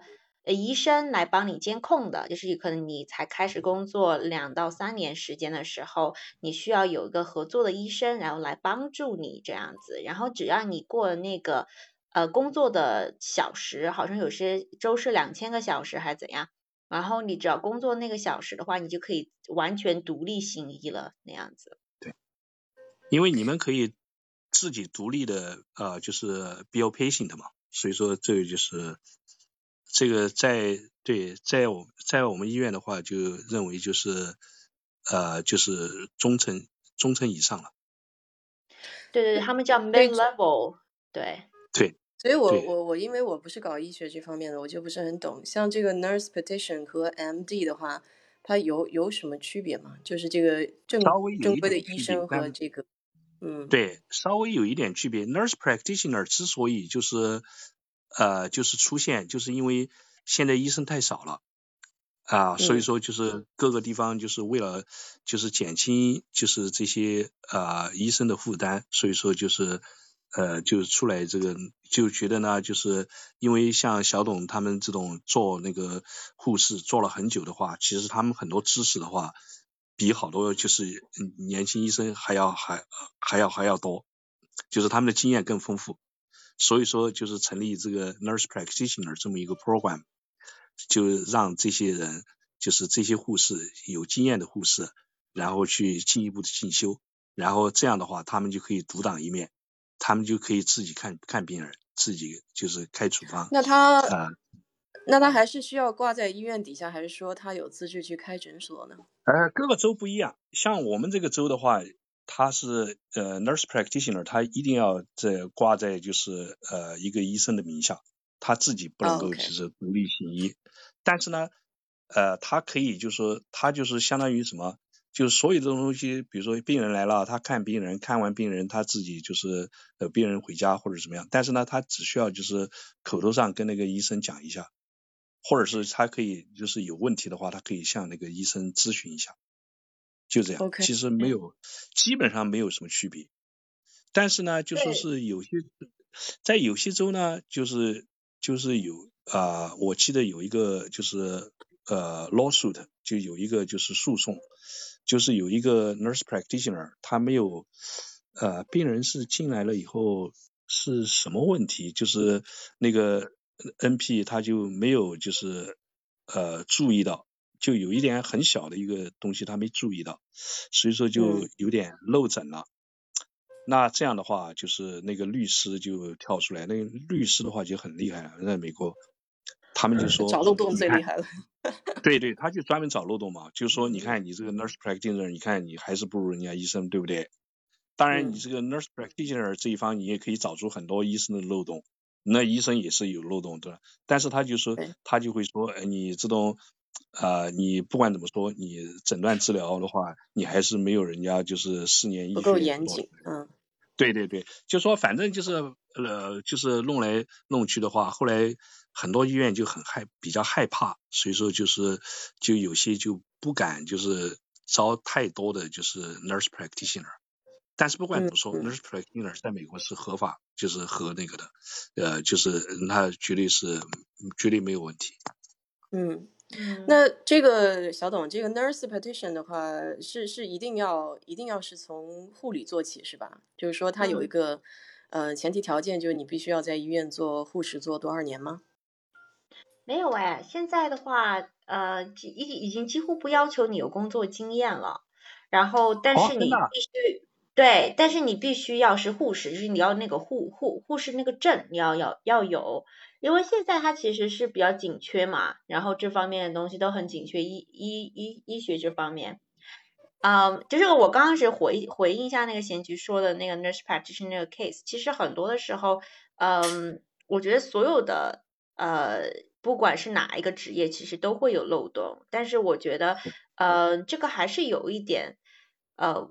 可能就是呃，医生这方面的话，有有有可能他心里面有些医生他其实不太想要看到 nurse practitioner 就是有这么大的权限，因为医生他其实是经经历了很多的呃 training，很多的培训，然后很长时间你们才拥有现在这个地位，然后还有这个这样收入，但是 nurse practitioner 是在很短的时间内就是能能能能差跟你们差不多齐平。嗯，但所以很多医生他其实是不想要看到 nurse practitioner，就是就是过多成长、过多独立啊各方面的。你说，嗯嗯，误诊这方面的医生，呃，nurse practitioner，呃或者心理呃不那个护理医师都是有的，就是这这这两个都都是有的，都这两个方面都是有的。但是但是我觉得就是这个东西也是算是社会的一个进步吧。就是能能让 nurse 呃 nurse practitioner 或者护理医师能能让这个职位呃兴起，其实也只有五十年的史历史，其实也能说明大家对女性这方面的权利也也特别的认可，因为其实大部分百分之八十百分之九十的嗯护理医师都是女性。嗯。哦，nurse practitioner 有五十年啊！我都我我 那我我还没意识到有五十年的历史了。对，有五十年，哎，很其实还是比较算短的了。在中国，其实很多人都不知道这个职位，所以我每次说护呃护理医师，他们可能都不知道是什么东西，对不？还得就是要解释一下，很多人都会问我这是区别是什么。但是我觉得最大的区别还是收入这方面吧，就是那啊，嗯，就是护理护理医师其实的收入收入收入如果没有经验的话，是比医生低很多的。不，你说，假如说是像我们医院的话，护士的话，大概就是你一进来的话，大概就是五万多嘛。然后等到你就是做个十几年，或者是做过多少就多少年的话，可以涨到就是十多万嘛。呃，但但是你是一个 nurse practitioner 的话，你进来的话，至少都是就是七八万嘛。然后你再往上往上涨的话，就涨到大概就是可以涨到二十万都可以了。对，但是医生的话进来的话多少钱啊？一个医生的话进来的话，一般说来大概就十十几万的样子。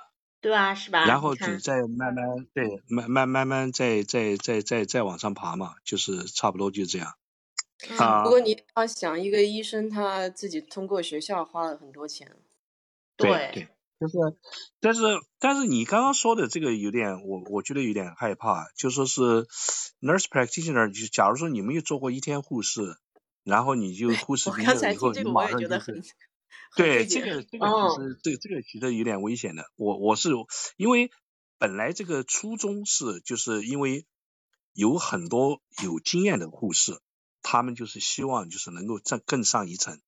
所以说才设立了就是 nurse practitioner 这么一个就是这这么一个职位，但是现在假如说是呃就是刚没有一点工作经验的人就跑去啊，我觉得可能有点可能我还是比较担心了，因为对啊，这就好像说我学石油的，我今天想要换个行业，那我去考一个护士证，然后马上就可以再去考这个 nurse practitioner 了吗？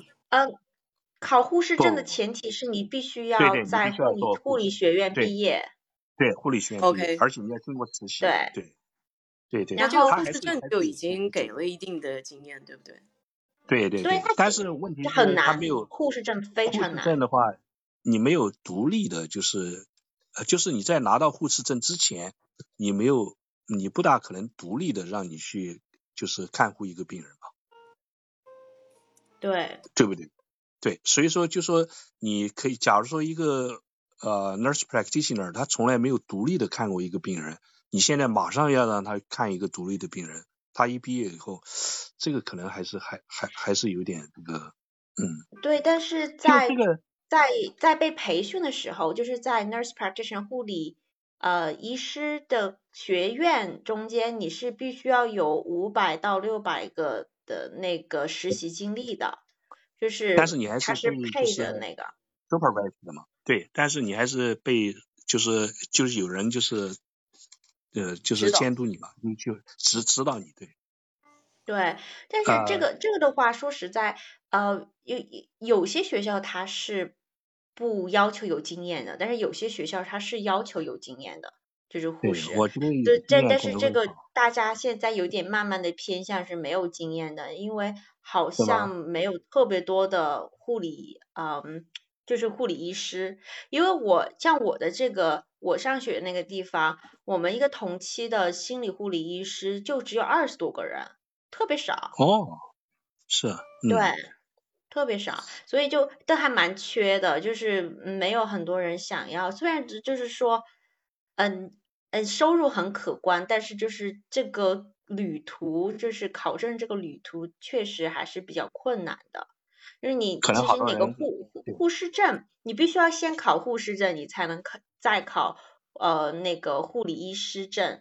护士证和护理医师证永远是在一起的，就是你必须要有这两个证在一起。所以护士证都已经很难考了，就是我考的时候就真的就觉得这是我这辈子考 最难考的事情，是。是吗？然后啊，这么这么惨啊！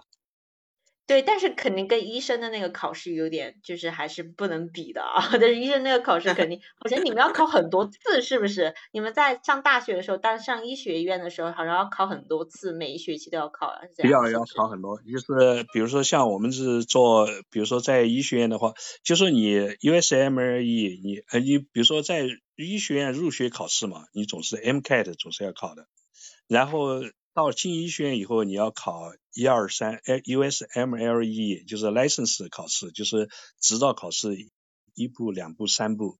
然后现在还有这种 clinical scale，哎，这个就是检查病人，就是呃，就给病人做体检之类的。经验。对对对对，你也得考一次。然后的话，在呃做住院医期间的话，每年都得有这种 in for in service exam 嘛。就是住院医期间，每年都会有一次考试，然后等到你做完住院医了以后，你还得再去考那个专科考试。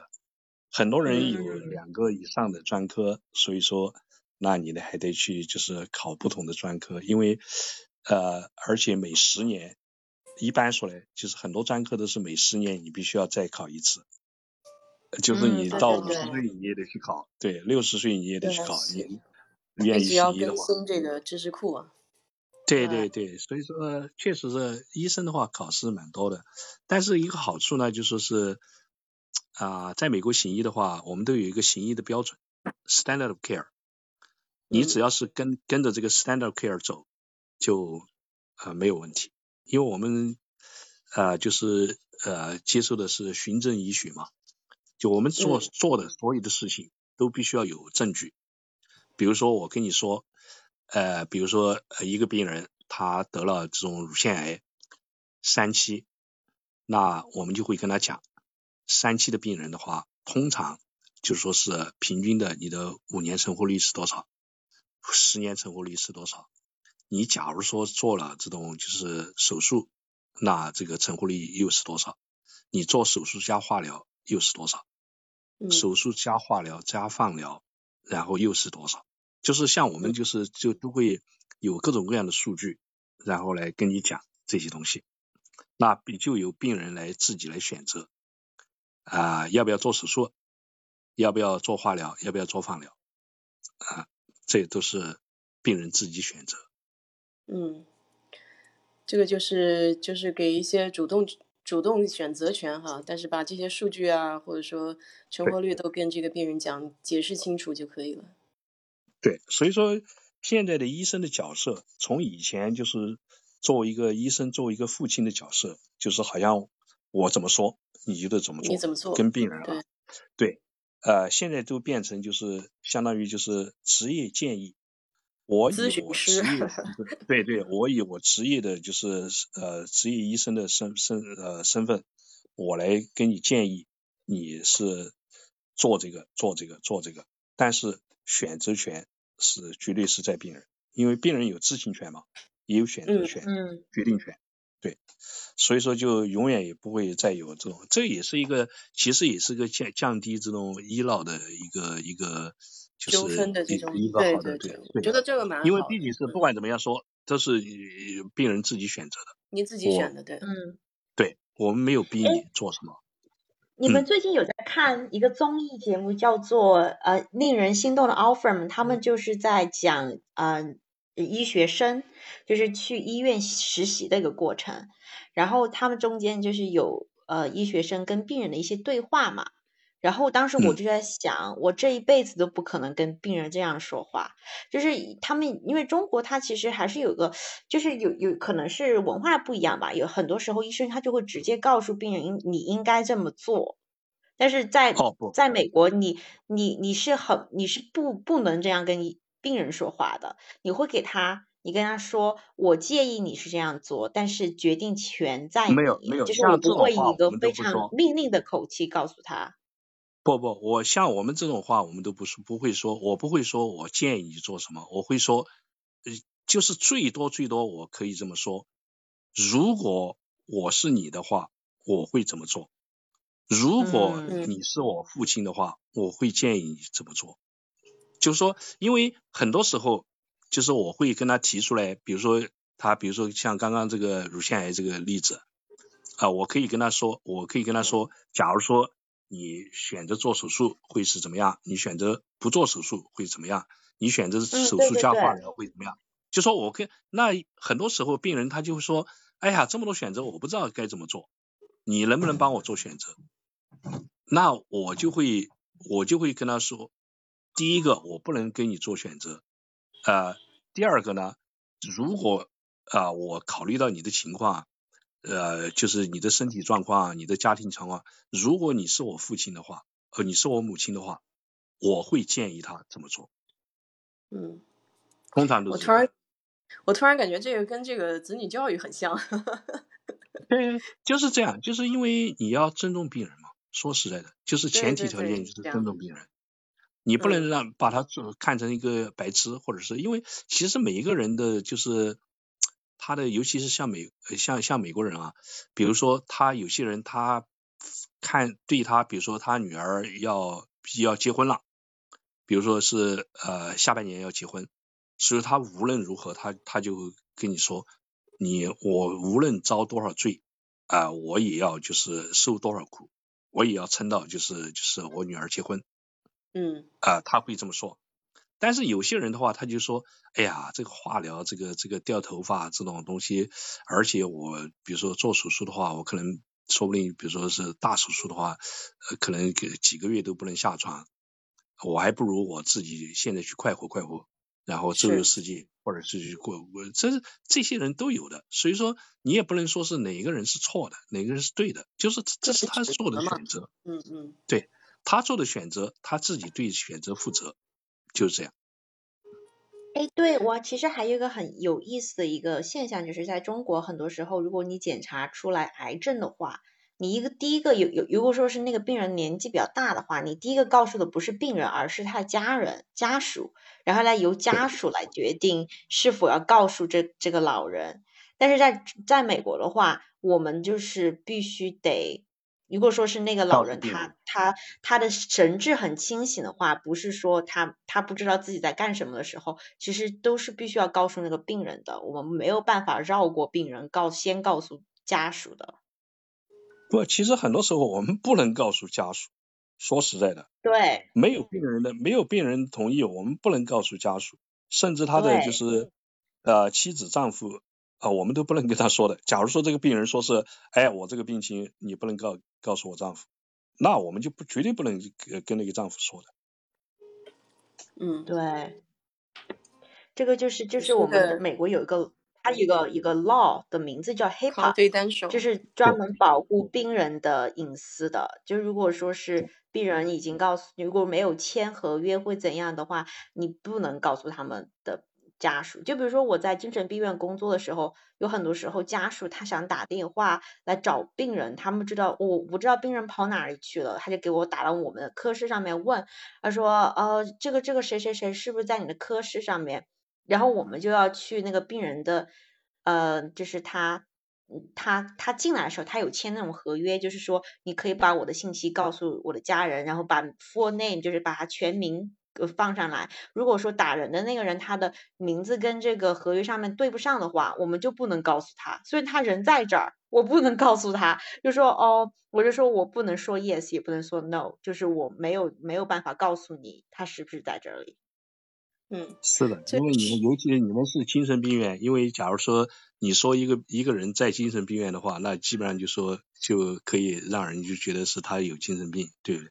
社会对精神病的就是歧视也是蛮大的。嗯，这也说到一点，就是说在美国这边隐私很重要哈。就比如说为什么国内你前面说的可以用微信扫码这样支付，在美国这边它为什么实现不了？嗯，也很大程度上是跟这个个人隐私有关系。对对，其实很多时候都是这样。你像国内，你像这一次新冠病毒疫情，其实两国的处理方式截然不同，很不一样，很不一样。其实最主要的还是就是这个隐私的问题。你像国内的话，你只随便到哪里去，什么什么条码啊，什么什么，嗯，这些东西全部就是就。都都是就是说就是他可以知道你什么时候上车，什么时候下车，什么时候到了哪个商店，什么时候。但是在美国就是这是都是不可思议的事情，美国人 是那就闹腾坏了。对对，美国人是绝对不会有，但是呢，这个付出的代价也也蛮高的，所以说这个也就是说是，但是他自己选的，对吧？嗯，对对，虽然他就是美国当然他个人选择现在已经影响到整个社会了，就是了，嗯，对啊，嗯，而且你像我昨天在在那个一个群里头，这个有好多人就是公开就是讲，他们就不愿意打疫苗，你再说什么东西，我就不打，不打就是不打。嗯，你再跟他讲什么公共什么呃隐患什么，对他们来说，他就是就是不打。那你怎么样呢？你这个就是对我们来说，就是你也就是不可能强制他打。对，就是也看情况吧。就是说疫苗这个东西毕竟是一个非常快出来的东西，它的副作用怎么样，包括对个人的这种影响，还是属于一种未知的状态吧。有些人他有很大的这种 concern，可能也是理解的。但是你不打疫苗可以，但是你可以控制一下自己的这个外出频率，是吧？也是对自己的一种保护嘛。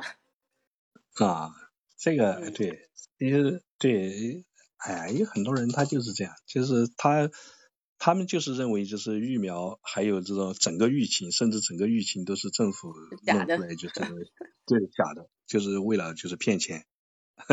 资本家为了赚钱，就是弄这些东西出来。哎，总是有些人会有这种阴谋论的，嗯，而且他们也我行我素惯了。是的，是的，是的，哎，这个很难了。所以我说，站在站在这个两边儿，就是可以看到两边文化的差异，还是挺有意思的一件事情，也是拓展自己的眼界吧。对对对，确实也是，确实也是，因为。你像国内的话，那就是修筑了一条万里长城。嗯。这个万里长城其实非常有效，当然代价也非非常高。是。所以说，哎呀，这个 很难说了，只能说，嗯。对对对对，是的。各有利弊。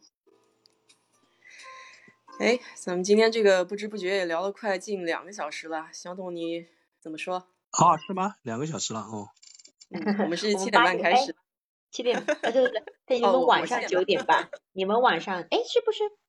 他他们晚上九点半，我现在是，我现在是早晨九点二十，对我们俩时间一样的，国内我们是晚上十一点二十一，十一点二十一，哦，OK，啊，这个其他听众们，你们也听了这么长时间了，上面三位，你们把你们那十个免费掌声都点一点他们的头像。啊，都点一点，谢谢谢谢谢谢啊，都点一点。我这他们这些文化人不好不好意思提，我这不行，我得提，是吧？现在晚上涨涨啊，人家都听一晚上了，涨真有有用吗？双击一下，将军涨涨真有用吗？涨真有什么用啊？起码有什么用？你要听你说咱们喝，咱们一边聊天喝了这么多水了，咱们再几个免费掌声再 要不来，你说有点亏得慌，有点成就感，你知道吗？哎，咱们好 歹 OK OK OK，说两句捣鼓两句是吧？又不花钱，你们就点一点，是不是？让底下人发动底下人点一点，是不是？我也给将军冠点个赞。别别别别别，我其实把我这十个都点给你们仨了，你知道吧？哦，哎呀，谢谢谢谢谢谢，真是感谢，真是感谢。我就说啊，一闲局我聊过，然后这两位女士呢，呃，也还可以吧，因为有时候有些人吧，哇，你听我，你听我说为什么啊？本本来我来这儿，我我说实话，我是，哎，我是想鼓动你们回国的，你知道吗？哦，有钱的慌 啊，对，就是有有些人。MC 有些人天天夸美国好，这吧那个吧，我我我就有我就是你们俩确实不错，闲局我也聊过，你们呃你们比较就是叫什么真实的反映了哪些好哪些不好，所以我对你们比较是 respect 对吧？尊敬的意思是吧？啊，谢谢。但是有些人呢，我是我潜伏进来，我就是想。我就是想把他们那什么的，我知道差不多就给我踢出去了。我是背着这个被踢下去的心来的。但是呢，你们不错，我就表达真实的想法，所以我跟你们一直到你们结束，然后把掌声给你们啊。反正就是这么一个情况，我实话实说了啊，你们也别在意，好吧？好，没事好，谢谢江军，好，好，谢谢呃，谢谢还有小董，嗯。对，哎，我特别喜欢安将军挂的性格，特特别特别实诚，然后我觉得你是不是老北京人啊？呃，我是是是是。有那种老北京人是猿人，就我这我老我北京人是在在周口店呢，我不是在周口店的。哎，不是一个牌子叫老北京吗？这个这个。哎，算算是吧，我反正从小出生在北京，是吧？但是，我今年也五十岁了，我也准备离开北京了，因为北京啊，好像不适合我。就是我，我觉得我在北京车我也没处停，停车还得花那么多钱，又又反正哪哪都不行。今天我头疼了一天，这外头空气污染，我这绝对是不爱在北京待着。它北京它是一个是有个四合院吗？四合院。它也有空气污染啊，你知道吗？它它空气污染更严重。来美国吧，将军冠。我美国，因为我那勾嘎的 K 那个 speak English 的水平是太太不行了，是吧？咱就说我在美国要说当个北京话的教员是能当，但是我又没法教人家那个英语，对吧？没法翻译，是吧？所以说我也去不了美国，我就想在中国找个山清水秀的地方，咱们一待就齐了。呃，四川我选了几个地儿，一个是山西的右玉，一个是那个江苏的那个叫呃，有，江苏那地啊淮安，淮安那地儿我也不错，还有一个叫淮安是我老家，淮安如皋，呃，因为淮安有桂花，我爱闻那个满城市的那桂花味儿啊，然后那个这个如皋也不错，如皋那儿那个可以，咱们普通人可以达到达到什么呀？大闸蟹的自由，可以随便吃。知道吧？那边大闸蟹、海鲜 然后右峪是牛羊肉自由，为什么？它挨着那个内蒙古，等于是在等于山西的最边上和内蒙古交界。嗯。那边那羊肉真棒，那家伙那毛肚那棒极了，那大羊拐都棒极了 啊！所以说中国还有广西的这个贺州啊，还有这个银滩，其实都不错啊。中国我玩基本上玩遍了，好地儿我心里知道，到时候我就想从北京一逃走，一离开。咱们到那一吃一喝一玩，还有苏州，哎也可以，因为我家里亲戚在苏州，反正都不错，这几个地儿是吧？包括这个这个这个这个湖州啊、南浔这地方都可以，都可以玩一玩，包括这个呃泉州啊，是吧？梅州啊，广东的梅州啊、泉州啊，这这都不错。其实中国好地儿挺多的，是吧？美国我就不去了，因为水水平太差，你知道吧？没有，不如国内山清水秀，嗯，吃的也不太行。因为北京啊，已经现在是成为实现梦想的地方，大家把这当成办公室了，没把这当成家。所以我们呢，这原住民呢，或者这些基本上就是已经像五十岁的人，像我们这个中年人吧，奔向老年的，就是想找一个更适合生活的地方，是吧？因为我们的梦想已经基本上就完了。是是该实现得实现了，实现不了的也就是做梦的，就该找地儿把这个好的这个资源、好的这个城市的空间让给那些追求梦想的人来北京。所以我们这作为一个老北京人，我我们希望让呃走个三百二三二三十万的把地儿空间腾出来，让让这些实现梦想有追求的人让他们来，这叫新老替换，这样的一个城市才有活力。如果老是都都在这儿，永远进他不往出吐，那这个城市越来越拥堵，对不对，朋友们？嗯，对，说的好，说的好，对，该走就走。那像我们这人，你说在里边待着混着有什么可混的？我们该走就走了，是不是？一是不差钱儿，二一个身体还好，找一个便宜的地儿，立马都是财务自由。你说好多人在北京，哎，到那儿哎呦便宜啊，那家物价太便宜了，相当于你兜里兜里现金瞬间增值啊！只要你不在北京住啊，立马瞬间增值了，对不对？真是。真是挺好的，所以说呢，我的我的观点呢，就是跟好多北京人交流过，好多人也都都同意，是吧？就是我们，但是未来我我看未来的趋势，就是很多像我我这样的中年人，基本上都会哎各自找自己喜欢的地儿待着去了，我就把北京的空间留出来了，呃，就留出来了，就留给更多的人愿意来的人，对吧？嗯，是这样的。我觉得应该把你刚才说的那几个地方我都记下来，到时候回中国的时候我也去探探。没问 题，推荐推荐这儿去。那 那是我因为十十五万公里，将近二十万公里的自驾选出来的地儿，是吧？哎，人家可以去转，那不是随便说的，是吧？呀，嗯，挺好的。哥布，Hello，不是有话说吗？没有，我听你们在分享什么？对，OK，没问题。嗯，我们这个已经有点到结尾了。OK，OK，那下次，下次。你看，你不要掌声的话，也就三十个，现在要七十个，是吧？谢谢各位啊！我替上位上边三位这个生活在美国的这个这个这个朋友，谢谢大家啊！我是 我是客串来的，真的。也谢谢你的理解。他们仨还大家有空真的朋友们，所以大家有空的话，也要也要点我们关注，等我们开房的时候，开 room 的时候，你们也可以看见。对，给上面三位点点关注。乒乓太极，乒乓乒乓太极要上来说话。我看一下啊，贤爵，我们下次就是约这个时间，我还挺喜欢听您说话的。嗯，贤菊那家伙招粉无数，尤其是小姑娘，特爱跟他聊。对，主要这个说话慢吧，有些时候他还是挺有感觉的。嗯，这那好，那怎 那咱们就我我就走了，你们聊吧啊！我我我这是结了啊，结。先撤了，回头再，哎，好，小董，要不咱们结局吧？好的，我也准备吃饭啊，我也准备吃饭了啊。哎，好的，好的，哎，下次再聊。好好好，哎，好，对对对，好好好，再见，嗯哼。